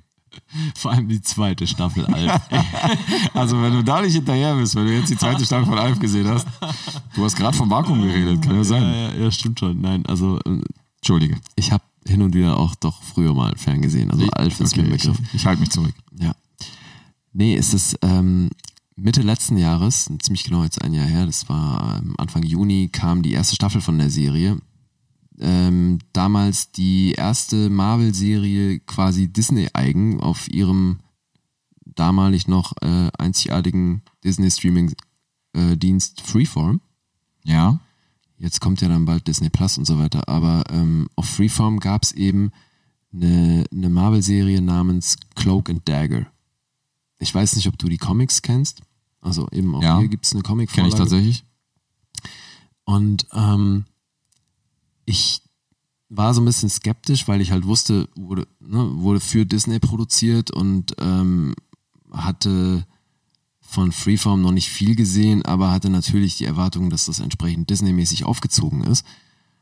Und es gibt auch Momente in der Serie, wo man das, wo das so ein bisschen durchkommt, finde ich. Nichtsdestotrotz habe ich mir sehr offensichtlich die erste Staffel angeguckt und jetzt eben auch die zweite. Also irgendwas hat's dann doch gehabt, was, was mich äh, da dran gehalten hat. Und vielleicht ist es auch meine generelle Begeisterung für Comic-Verfilmung, wie auch immer. Es geht um ähm, eine, es geht um, um zwei Figuren, die aus einem recht unterschiedlichen Hintergrund kommen. Und ähm, zwar ist es so, ähm, das Mädchen heißt Tandy Bowen und der Typ heißt Tyrone Joseph. Im, in der Serie ist es so, dass äh, er aus einem recht guten Elternhaus kommt und sie aus eher schwierigen Verhältnissen. Im Comic ist es, glaube ich, genau andersrum. Ich glaube, das Mädchen war äh, aus dem guten Haus, Genau. soweit ich das weiß. Eben, Genau. und im, in der Serie haben sie es umgedreht. Da ist er Was aus für ein filmischer Kniff. Wahnsinn. Einfach die ne? Geschlechter getauscht. Frechheit. Ja, und ähm, die Story ist die, dass sie in ihrer Kindheit ähm, an, an einem, einer Art Schicksal teilen, weil sie zu einem Zeitpunkt von einer Explosion in, in dem Wasser sind. Es geht da um eine Firma, die auch äh, tatsächlich, auch da wieder gibt's Überschneidungen mit dem MCU. Roxxon ist eine Firma, die auch schon bei, bei Iron Man äh, Erwähnung fand. Bei Agent Carter nicht. Diesmal nicht bei Agent Carter, nein. Überraschung. Wahnsinn, ne? Nein, jedenfalls arbeitet der Vater von Tandy, arbeitet für Roxxon und ist da eben auch involviert. Dann gibt die, die ähm, wollen irgendwie, frag mich auf, das wird nicht groß erklärt, auf welche Art, aber da geht es um Energiegewinnung und die setzen dann große Energie frei und die wird in das Wasser ausgesetzt, in dem sich Tandy und, und Tyrone befinden und deswegen haben die beide im Anschluss Superkräfte, von denen sie erstmal jahrelang nichts wissen weil dann gibt es einen Zeitsprung, da wird sehr viel in Flashbacks erzählt, aber ähm, die Serie steigt ein, als die beiden Teenager sind und ähm, merken im Endeffekt erst, als sie sich das erste Mal berühren, dass sie eben diese Superkräfte haben. Und er ist eben Cloak, sie ist Dagger und es dauert eine Weile, bis die so ähm, im Griff haben, was sie so können. Ja. Hören sich da langsam an, das ist ja relativ typisch auch für solche Marvel-Serien Das ist richtig. ähm, wie in den Comics auch, dass, dass die halt die ganzen Helden sich erstmal so ein bisschen äh, ausprobieren müssen und sie kann über eine Art ähm, Lichtkonzentration so eine Art Dolch erschaffen, die sie dann im späteren Verlauf auch durch die Gegend werfen kann und im Endeffekt ähm, geht es da so ein bisschen um Energiesammeln. Alles in Verbindung mit ähm, Hoffnung und er kann sich teleportieren, hat so eine Art Umhang, deswegen auch Cloak und hat bei Berührung mit Menschen spürte deren Ängste. Ne? Also dieses Hoffnung und Angst-Ding in Kombination eben auch von den beiden, also deswegen sind die auch in der Kombination halt stärker als alleine. Das zieht sich durch die ganze Serie. Ich würde lieber den Dolch nehmen, wenn ich es mir aussuchen könnte. Ah, ich finde die Teleportiernummer schon ganz geil. Ja, aber ich. Ach, Teleportiernummer? Ach so, ja, jetzt weiß ich, welche du meinst da. Naja, also, ne, er Also kann nur, dass sich er ja jetzt so die überall Angst hin spürt, ist ja teleportieren. jetzt, ist ja jetzt so. Das, Naja, also dieses Ding, dass in dem Moment, wo sie eben andere Leute berühren, dass sie da nochmal was sehen, was für andere Leute nicht sichtbar ist und so weiter, das spielt dann eben auch im weiteren Verlauf eine Rolle. Jedenfalls ähm, lief eben die letzte Staffel, lief, oder die erste Staffel lief letztes Jahr und die zweite ist jetzt gerade zu Ende so, die fing ähm, Anfang April an. Der Creator der Serie ne, ähm, heißt Joe Pokaski. Der war schon damals für Heroes verantwortlich. Das Und- gute alte also nicht Heroes. als Creator, sondern als Producer. Ne? Und Ich meine, Tim Ach, Crane du, war okay. damals Creator, aber äh, Daredevil oder Underground hat er auch produziert. So, schon also- einige Serien, die man kennt. ja, und offenbar eben im Marvel-Universum auch schon dann ein bisschen unterwegs gewesen. Ähm, die Tandy wird gespielt von Olivia Holt. Ich weiß nicht, ob dir das ein Begriff ist. Ich kannte sie vorher nicht. Ist ja noch eine relativ junge Schauspielerin. Und Also es klingelt so ein bisschen, aber ja, ich kannte sie davor nicht. Die hat schon eine Menge gemacht, aber alles Sachen, die ich noch nie gesehen habe. Ähm, er heißt Aubrey Joseph und hatte eine Nebenrolle in The Night Of. Ich weiß nicht, ob du die damals gesehen hattest, klar. die HBO-Serie. Ja, na klar, ne? Crime, yay. Ich habe original den Piloten geschaut, mehr nicht. ah, Dicker. Ja, sorry, war nicht meins. So, Gloria Rubin spielt noch mit, die kennt man vielleicht äh, aus Mr. Robot oder aus Blindspot, aber im Großen und Ganzen ist sie nicht besonders prominent besetzt und lebt schon auch stark von der Machart. Interessant hier ist vielleicht noch, dass ähm, ursprünglich auch vorgesehen für die Rolle von dem ähm, Tyrone war Noah Gray Caby, das ist der Junge, der in Heroes den Micah gespielt hat Ach, so schließt sich der Kreis. so schließt sich der Kreis. Ne? Und ähm, Hat aber die Rolle nicht bekommen demnach. hat sie sehr offensichtlich nicht bekommen, ja. Und es ist auch tatsächlich die erste Marvel-Serie, die äh, inhaltlich eine, eine deutliche Überschneidung mit äh, einer anderen Marvel-Serie gibt. Ne? Also es gibt da ähm, äh, Luke Cage wird mal angesprochen, ähm, weil es darum geht, dass jetzt jemand neulich nach New Orleans gezogen ist. So, die Serie spielt in New Orleans. Ist Und dann so, ja, grüß mal, grüß auch mal so ein Luke Cage. bisschen untypisch. Ja, so in dem Stil, ja. Mieser Das ist alles, Drehbuch. alles. Mieser Drehbuch. Sag's mal Grüße, ey. Ja. Ja. Ähm, nee, ja, wie auch immer. Also, ich, wie gesagt, ich habe jetzt zwei Staffeln gesehen. Das ist auf keinen Fall meine liebste Marvel-Serie, aber ich habe zwei Staffeln geguckt und irgendwie bin ich dabei geblieben. Bist ja echt gut unterwegs, was den Marvel und äh, allgemein Comic-Stuff so serienmäßig angeht. Ja, also, Muss man dir lassen. Ja, ich gucke da echt viel. Also, da, ju- da du eine Menge davon empfiehlst, ist ja jetzt auch nicht unbedingt. Äh, Ja, die empfehle ich nicht uneingeschränkt, ne? Also das ist jetzt, würde Ich ich seh- nicht ist- wie Good Omen, Good Omens so uneingeschränkt empfehlen, sagen, müsst ihr euch angucken, weil das ist wirklich nur, ist sehenswert, aber nicht gut. hahaha, das wird jetzt zum Running Gag. Nein, es ist für, Ist schon. ist definitiv was für Fans. Ne? Also wenn du die Comics kennst, dann wirst du da wahrscheinlich eh reingucken, Mhm. ähm, weil fin- vieles davon ist visuell auch echt äh, schön umgesetzt. Ich, da sind sehr oft Stellen, wo sie so mit dem Pathos ein bisschen auf die Kacke hauen. Ne? Weil sie eben Probleme hat zu Hause, bla, das ganze Gedöns so. Ne? Und dann hauen sie da mit Montage und Mucke und so auf die Lady Bird mit Marvel. Ja, und das ist irgendwie, ähm, das sind für mich halt so die Momente, wo, wo sie mich so ein bisschen verlieren. Mhm. Aber im Großen und Ganzen interessiert mich die Handlung irgendwie dann doch zu sehr, als dass ich es komplett lasse. Oder eben, ich kann es leider scheinbar gar nicht so richtig erklären, warum ich die Serie gucke. Es ist Mhm. trotzdem so, dass ich sie gesehen habe. Und, Und äh, meine- weitergeguckt hast vor allen Dingen. Also, Ja, eben. Ja, nicht nur irgendwie. Bei mir ist ja oft, dass ich eine Staffel der Serie eine Chance gebe und dann sage, oh nee, Ja. ich, ich widme, ich widme mich anderen Serien und so muss jetzt nicht weitergehen. Und ähm, also wenn ich noch eine zweite Staffel gucke, ist es grundsätzlich schon mal, ist die Tendenz schon mal eher positiv. Obwohl es da auch schon mal Beispiele gab, dass ich nach der zweiten Staffel ausgestiegen bin und gesagt habe, boah nee. Ja, ja, gab es bei mir auch. Manchmal wird einem die Diese Entscheidung Fe- ja auch Fear of the Walking Dead ist zum Beispiel so ein Thema, da hatte ich nach der zweiten Staffel überhaupt keinen Bock mehr.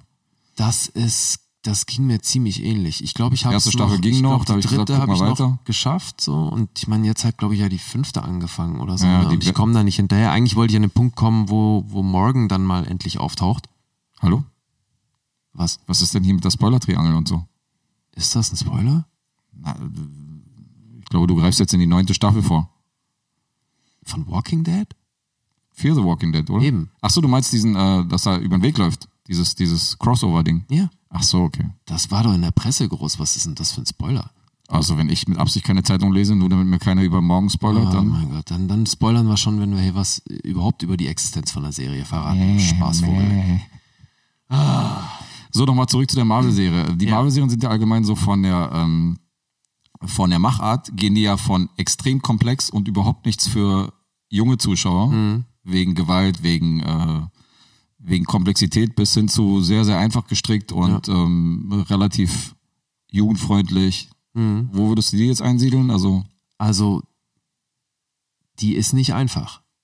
okay. das ist auch irgendwie strange, ne? Weil ich hätte auch gedacht, dass weil es für Freeform gemacht wurde, dass es eben äh, für Teenager zugänglich ist. Mhm. Und das funktioniert bestimmt auch auf irgendeinem Level für Teenager. Aber die, die Handlung vor allem so die Rahmenhandlung mit diesem ganzen New Orleans Voodoo-Ding, was da noch mit dranhängt und auch eben mit den Kräften von den beiden in Kombination mit dem Typ, gegen den es dann geht. Das ist vor allem in diesen verschiedenen Ebenen, auch im Bewusstsein, die da eine Rolle spielen, so, das ist auf dem Level komplex, was ich Teenagern, zumindest nicht allen, echt nicht zutraue. So, deswegen weiß ich nicht. Es kann sehr gut sein, dass es eben eine Serie ist, die dann auf verschiedenen Ebenen funktioniert. Und Ja. Also deswegen- eher für die älteren Semester. aber eben, also es geht halt trotzdem um zwei Teenager oder zumindest Ende. Okay. So, Na deswegen, gut. Die Identifikationsfiguren sind dann doch äh, natürlich Ja, eher ein eben. bisschen eine Nummer jünger. die beiden stehen ganz klar im Fokus und deswegen Mhm. weiß ich nicht, ob das für wirklich Ältere auch funktioniert. Aber ja, Hängt von der Qualität der Teenager ab, die sie gucken. deswegen tue ich mich da auch schwer, Punkte zu vergeben. Mal wieder. Du musst Ich muss. konsequenterweise musst Ja. du das. Also dann würde ich sechseinhalb Hoodies vergeben. Sechseinhalb. Okay. Das ist ja schon, äh, also Tendenz Richtung sieben ist ja schon grundsätzlich, Ja, kann man mal austesten. finde ich gut. Ja, Ohne Gewähr natürlich alles, alles unsere subjektiven Meinungen. Ja, natürlich. Das ist jetzt hier nicht, ist jetzt kein Nonplusultra. Ich lasse mich sehr gerne eines Besseren belehren oder will mir eine andere Meinung so verkaufen, dass ich die gut annehmen kann. Also, Liebend gerne. gutes Beispiel. Wir haben eine Kommentarspalte. Ähm, ihr könnt uns schreiben, ihr könnt Kommentare posten. Immer her mit eurer Meinung. Ähm, falls ihr die Serien kennt, gesehen habt oder sehen wollt, ähm, haut raus. Wir sind dankbar für jedes Feedback. Unbedingt. Bin da sehr gespannt drauf. Ja, ich auch. So, dann erzähl mal, du hast ja noch eine Serie? Ich habe noch eine Serie mitgebracht. Erzähl. Ähm, ähnlich wie du. Zweite Staffel jetzt gesehen. Mhm. Sind allerdings mittlerweile drei Staffeln raus. Okay. Also die ähm, äh, stehen schon als Stream bereit und zwar läuft die auch auf Amazon. Okay. Und ich würde gerne über Startup reden. Startup ist jetzt nicht ganz unbekannt. Mhm. Ist eine Serie über ähm, eine digitale Währung, die heißt Gencoin, die so ein kleines Computermäuschen dann auf den Markt gebracht hat und äh, damit relativ schnell in der, in der äh, Wirtschafts- und Computerszene sich einen Namen gemacht hat. Äh, Problem ist bloß, dass das Ganze mit äh, finanziellen Geschichten verbunden ist, dass man definitiv auch Schutz braucht vor bösen Buben und äh, auch Geld braucht und dadurch lässt sich natürlich äh, mit ein paar Leuten ein, mit denen nicht so gut Kirschen essen ist und ähm, und äh, ja und das FBI ist ja auch relativ schnell auf den Fersen. Also es ist eine sehr interessante Serie und ich will jetzt, also ich gebe mir große Mühe, dass nicht zu nerdmäßig rüberkommt mit dieser mit dieser Kryptowährung und äh, diesen ganzen Geschichten und viel Computerkram. Aber es ist absolut ähm, kein Informatikkram, sondern es ist eine ziemlich actiongeladene, ähm, schnelle, spannende, gute Serie. Okay. In der zweiten Staffel gibt sich auch äh, Ron Perlman die Ehre. Ach, Ja. Und seit der ersten Staffel der hat ist. viele Serien gemacht in letzter Der Zeit. hat eine Menge Serien gemacht, ja. Das ist jetzt einer der besseren. In der ersten Staffel spielt auch Martin Freeman mit, Okay. der ähm, wieder extrem seine Wandlungsfähigkeit äh, zeigt, weil er davor in Fargo so einen, so einen schludrigen äh, Heini gespielt hat, wie wir ja wissen in der ersten Staffel, und jetzt Ja, ja. einen absolut äh, berechnenden berechnendes Arschloch spielt, also einen eiskalten, eiskalten FBI-Agenten, der ziemlich viel Dreck am Stecken hat und der von nichts zurückschreckt. Also ähm, mega guter Schauspieler. Eine der Hauptrollen außerdem noch Adam Brody. Kennen die äh, Teenie-Zuschauer oder die ehemaligen Teenie-Zuschauer aus OC California. Und ähm, dadurch ist er ja primär bekannt. Und hierzulande guckst du die auf Amazon. Ich gucke sie auf Amazon. Ich habe jetzt die zweite Staffel zu Ende gesehen und ähm, dachte mir, nach der zweiten Staffel kann man schon mal ein Fazit ziehen. Bei der ersten Staffel ist noch so, naja, gucken wir mal, ob sie so die Qualität hält. Und ähm, wenn mich die Leute nach einer Empfehlung fragen, nach einer guten Serie, die so grundsätzlich den Allgemeingeschmack trifft, wo jetzt, weißt du, wo ich jetzt nicht unbedingt Sachen empfehlen muss äh, an jemanden, wo ich nicht wei- wo ich weiß, okay, das ist eher ein Mainstream-Gucker. Das ist einer, der sich so Ja. der, der bei den ganzen Marvel-Filmen ins Kino rennt oder bei Mad Max, aber irgendwie, wenn so ein kleinerer Film kommt, guckt er sich den nicht im Kino an. Und wenn mich so ein Mainstream-Gucker fragt nach einer guten Serie, dann kommen halt so Sachen wie Ozark und, ähm, und Startup und damit kann man eigentlich nichts falsch machen. Und meistens die Leute, denen ich die Sachen und die Serie empfohlen habe, äh, fanden die auch sehr gut und konnten damit was anfangen. Okay. Du hast die noch nicht gesehen? Nee. Okay. Ich habe gerade gesehen, dass das eine, also dass sie in den USA auf Crackle kam. Was ist Crackle? Ähm, Crackle ist was, äh, ist, äh, sowas Sony-eigenes. Also es ist ein Sony-Network. Die, äh, da zahlt man auch und streamt die Sachen oder mh, kauft man die da so wie beim PlayStation Store oder wie funktioniert das? Da ich nie fragst du was- mich zu viel. hab ich weil nie es was jetzt von gehört, sogar- also das höre ich zum ersten naja, Mal. Mittlerweile macht ja fast jedes Studio auch seinen eigenen Streamingdienst. Universal hat auch einen eigenen und so. Also es ist schon.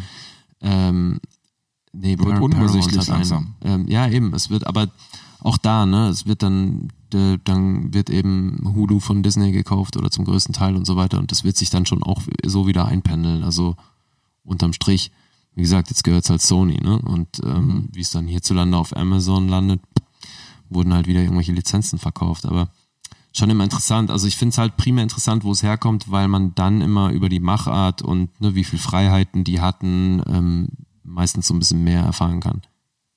Das finde ich dann ganz, ganz spannend. Aber es klingt interessant. Also ich finde jetzt, klar, dieses Kryptowährung-Ding klingt jetzt erstmal inhaltlich nicht so super spannend.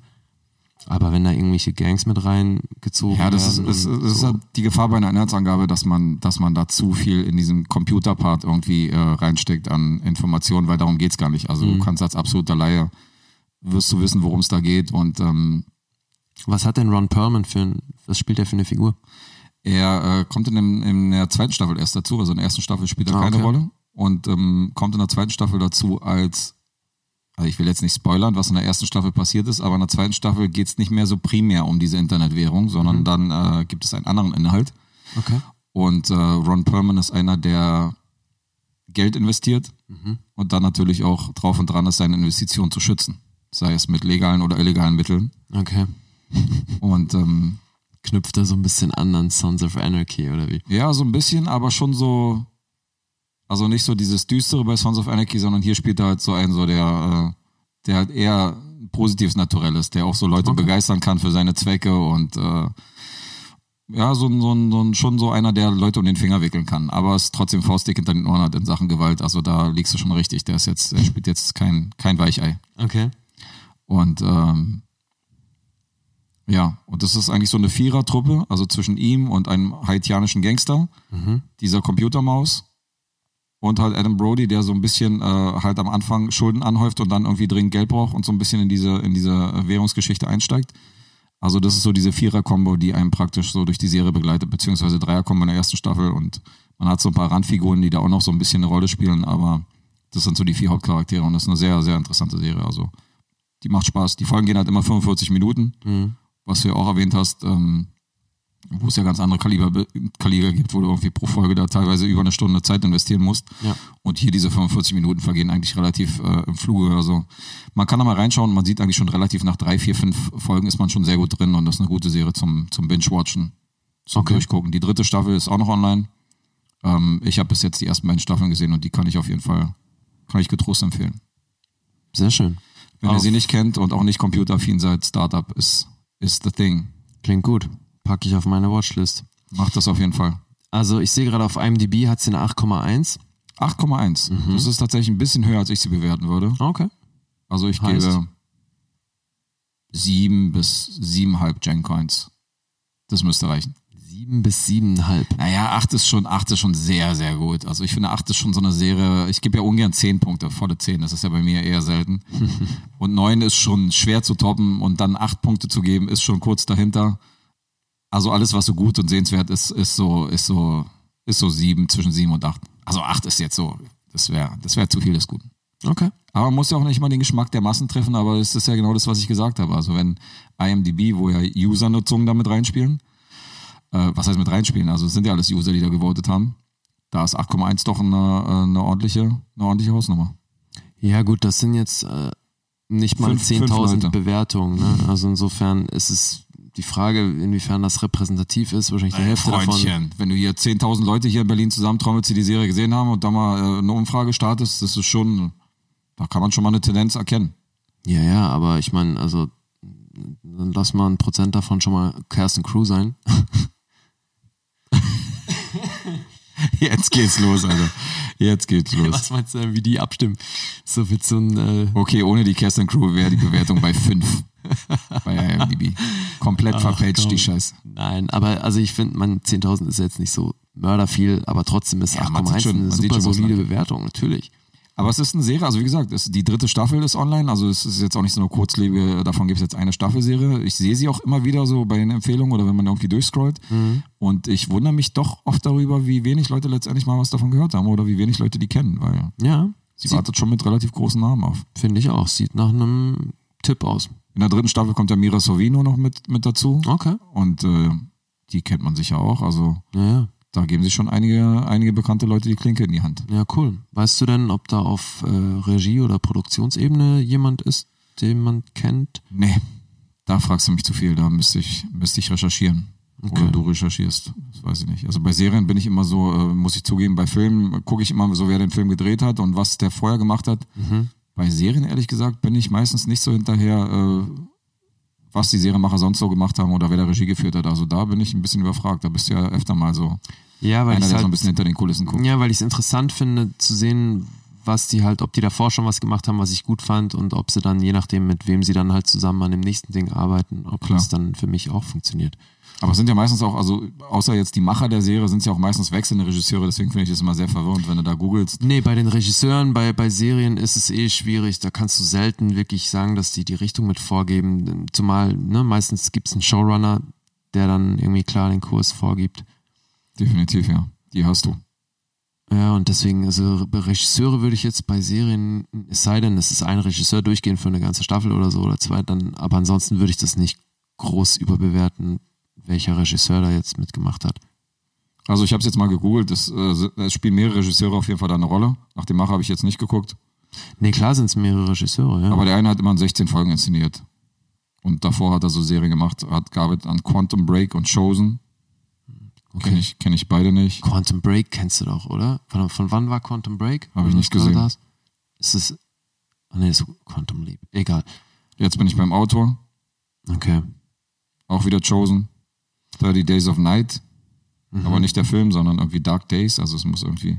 Okay. Und Adam Brody hat auch mitproduziert, insofern. Ah. Also nichts, nichts Namhaftes jetzt in der Vita, soweit ich das überblicke. Aber ist doch trotzdem gut. Klingt interessant. Ja, Wie gesagt, doch- ist, doch eine auf meiner Empfehlung. Watchlist. Sehr gut, zu Recht. Und eine Serie, wo man halt schnell reinkommt und wo man dann sagen kann, okay, ja, gefällt mir, gucke ich weiter. Und wie gesagt, die Empfehlung an diejenigen, äh, die ich ausgesprochen habe, die kamen auch mit Dank zurück und meinen so, ja, die ist gut. Cool. Na, das ist auch Danke immer für den viel Tipp. wert. Ja, So, dann würde ich sagen, haben wir alle unsere Dinger durch. da haben wir noch eine bunte Tüte hier abgeliefert, oder? bunte Tüte. Hallo? Billy Wilder, Klassiker von 63, irgendwie äh, Marine-Filme, Ebola, Serien, Ja. Marvel. Da war doch einiges dabei hier für, Eine, für 90 Minuten. eine apokalyptische Geschichte auch dabei. Also ich finde, das ist, äh, ja. Also über mangelnde Abwechslung können wir, können wir hier gerade in dem Podcast, können wir uns nicht beklagen. quasi ein Kessel buntes. Ein Kessel buntes. Eine Tüte äh, Um auch mal hier die emotionaler- deutsche Fernsehgeschichte ein bisschen zu ehren, ne? Ja. Ah, und wieder spoilerst du unser Alter. Der kann schon mit einem Kessel buntes was anfangen. Hallo? Wir haben Millennials als Äh, wir- du hast größtenteils gerade äh, einen Zuhörer. Film von 63 hier äh, kritisiert. Äh, aber ohne, na, nicht kritisiert, sondern rezensiert, mein Freund, weil ich, der ist ja relativ gut weggekommen. Ach so, jetzt sind wir wieder bei den Begrifflichkeiten. Kritisieren beinhaltet für dich immer was Negatives? Mm, ja. Oder zumindest äh, einen Verbesserungsvorschlag machen, beziehungsweise Anmerkungen zu dem Film machen. Ich habe ja keine Anmerkungen gemacht. Ich habe ja nur darüber berichtet. Oh, der Herr ist mit einer Definition von mir mal, die er akzeptiert. Das ist ja, also, wo ist denn unsere Einigungstube? Du, äh, Aber obwohl, die Einigungstube hat ja damit nichts zu tun. Ich brauche jetzt nochmal ein Instrument. du kriegst im besten Fall das hier. Das ist keine Tuba, aber auf jeden Fall passend in dem Moment. Das über- passt überhaupt nicht, weil das ist der, das ist der schlechte Witzbutton. So, an alle, die äh, bemängelt haben bei unserer Feedback-Folge, dass wir zu wenig äh, Tröten und Samples haben, da ist jetzt hier einiges am Start auf jeden Fall. Lick, lick, lick my balls! yeah! Sicherlich das, was ich äh, zu Lia am äh, meisten auch privat irgendwie in den Kopf knalle, wenn der Podcast nicht läuft. Lick my balls. Lick, lick, lick my balls. So sieht's Das ist aus. übrigens aus Rick and Morty. Natürlich. Einer meiner Alltime Top-Serien. Tschüss. Geht so. Sag, Alter. nein, nein, okay. Wir müssen nein, jetzt ich mag leider Rick. aufhören, den Podcast aufzunehmen, Ich weil mag ich ganz Rick kurz and aufs Maul hauen muss. Okay, Alter, Schlägerei. du hast doch, jetzt mal eine ernst gemeinte Frage. Hast du Lack gesoffen? Ob ich was? Ob du Lack gesoffen hast? Du meinst Luck wie Glück auf Englisch? Nein. Jetzt hast du mal ein deutsches Wort benutzt, ja? Jetzt war ich tatsächlich beim englischen Wort für Glück. Siehst du, du bist hier mit den Ich dachte, du kommst hier mit unterwegs. einer- ich Nein, dachte, du kommst hast hier du mit einer- Lack gesoffen, Ich dachte, du Alter. kommst mit einer Schweizer Redewendung von wegen, hast du Glück getrunken? Ja, hast du nie auf vor Schokra. ich habe keine Ahnung. Können, ah, verstanden. siehst du, wir können jetzt auch Schweizerdeutsch mal weitermachen. Lack gesoffen Nein. heißt so viel wie, hast du ein Brett vom Kopf? Ja, aber da hast du noch alle Latten am Zaun. Wegen Alter. was? Wegen Rick und Morty. Mann, das war reine Provokation. Ich mag Rick and Morty. Okay. Dachte schon. Fast Sorry, kurz, du Model. Fast kurz aggressiv geworden. Du. Sorry, du Model. Die zum ersten Mal aggressiv geworden, ja. Dafür sind wir doch da, dass wir auch mal ein paar Meinungsverschiedenheiten. Ja, aber, Aber ich da bin doch ist sonst keine. die Ruhe selbst. So zen-mäßig und so. Da ist keine. Aber wir werden sicher eines Tages auch mal über Rick and Morty reden. Dafür gibt es einfach zu viele Fans, um die Serie zu ignorieren. Zweifelsohne, vor allem ist da was Neues angekündigt. Uh. Deswegen, ich bin äh, extrem heiß drauf. Haben sich auch lange Zeit gelassen für, Ja, die, für, die, natürlich. für die neue Staffel. Na, Ne, die, es gab eine Folge von der neuen Staffel, alle haben es für einen April-Scherz gehalten. Äh, sie haben die Szechuan-Soße von McDonalds wiederbelebt. Geil. Riesenhype, alles super geil. Und dann kommt nichts nach, ey, ich hänge am Turm. Na, das ist doch mal hier auf jeden Fall. äh, Das ist Ja. doch mal ein Marketing-Gag. Aber hallo, ey, also die machen auf jeden Fall eine Menge richtig. Ja, Okay. aber eben, wie du schon gesagt hast, zu Rick and Morty an einer anderen Stelle mehr. Korrekt. Von meiner Seite war's das für heute. Von meiner Seite auch. Wir sehen uns dann äh, nächste Woche, wo es dann wieder um Kinofilme und Trailer geht. Genau, Und in diesem Sinne verabschieden wir uns. wir sind raus. Die Bewegtbild-Banausen sind Peace hier out. raus aus der Nummer. Tschüssi. Tschö, mit Ö.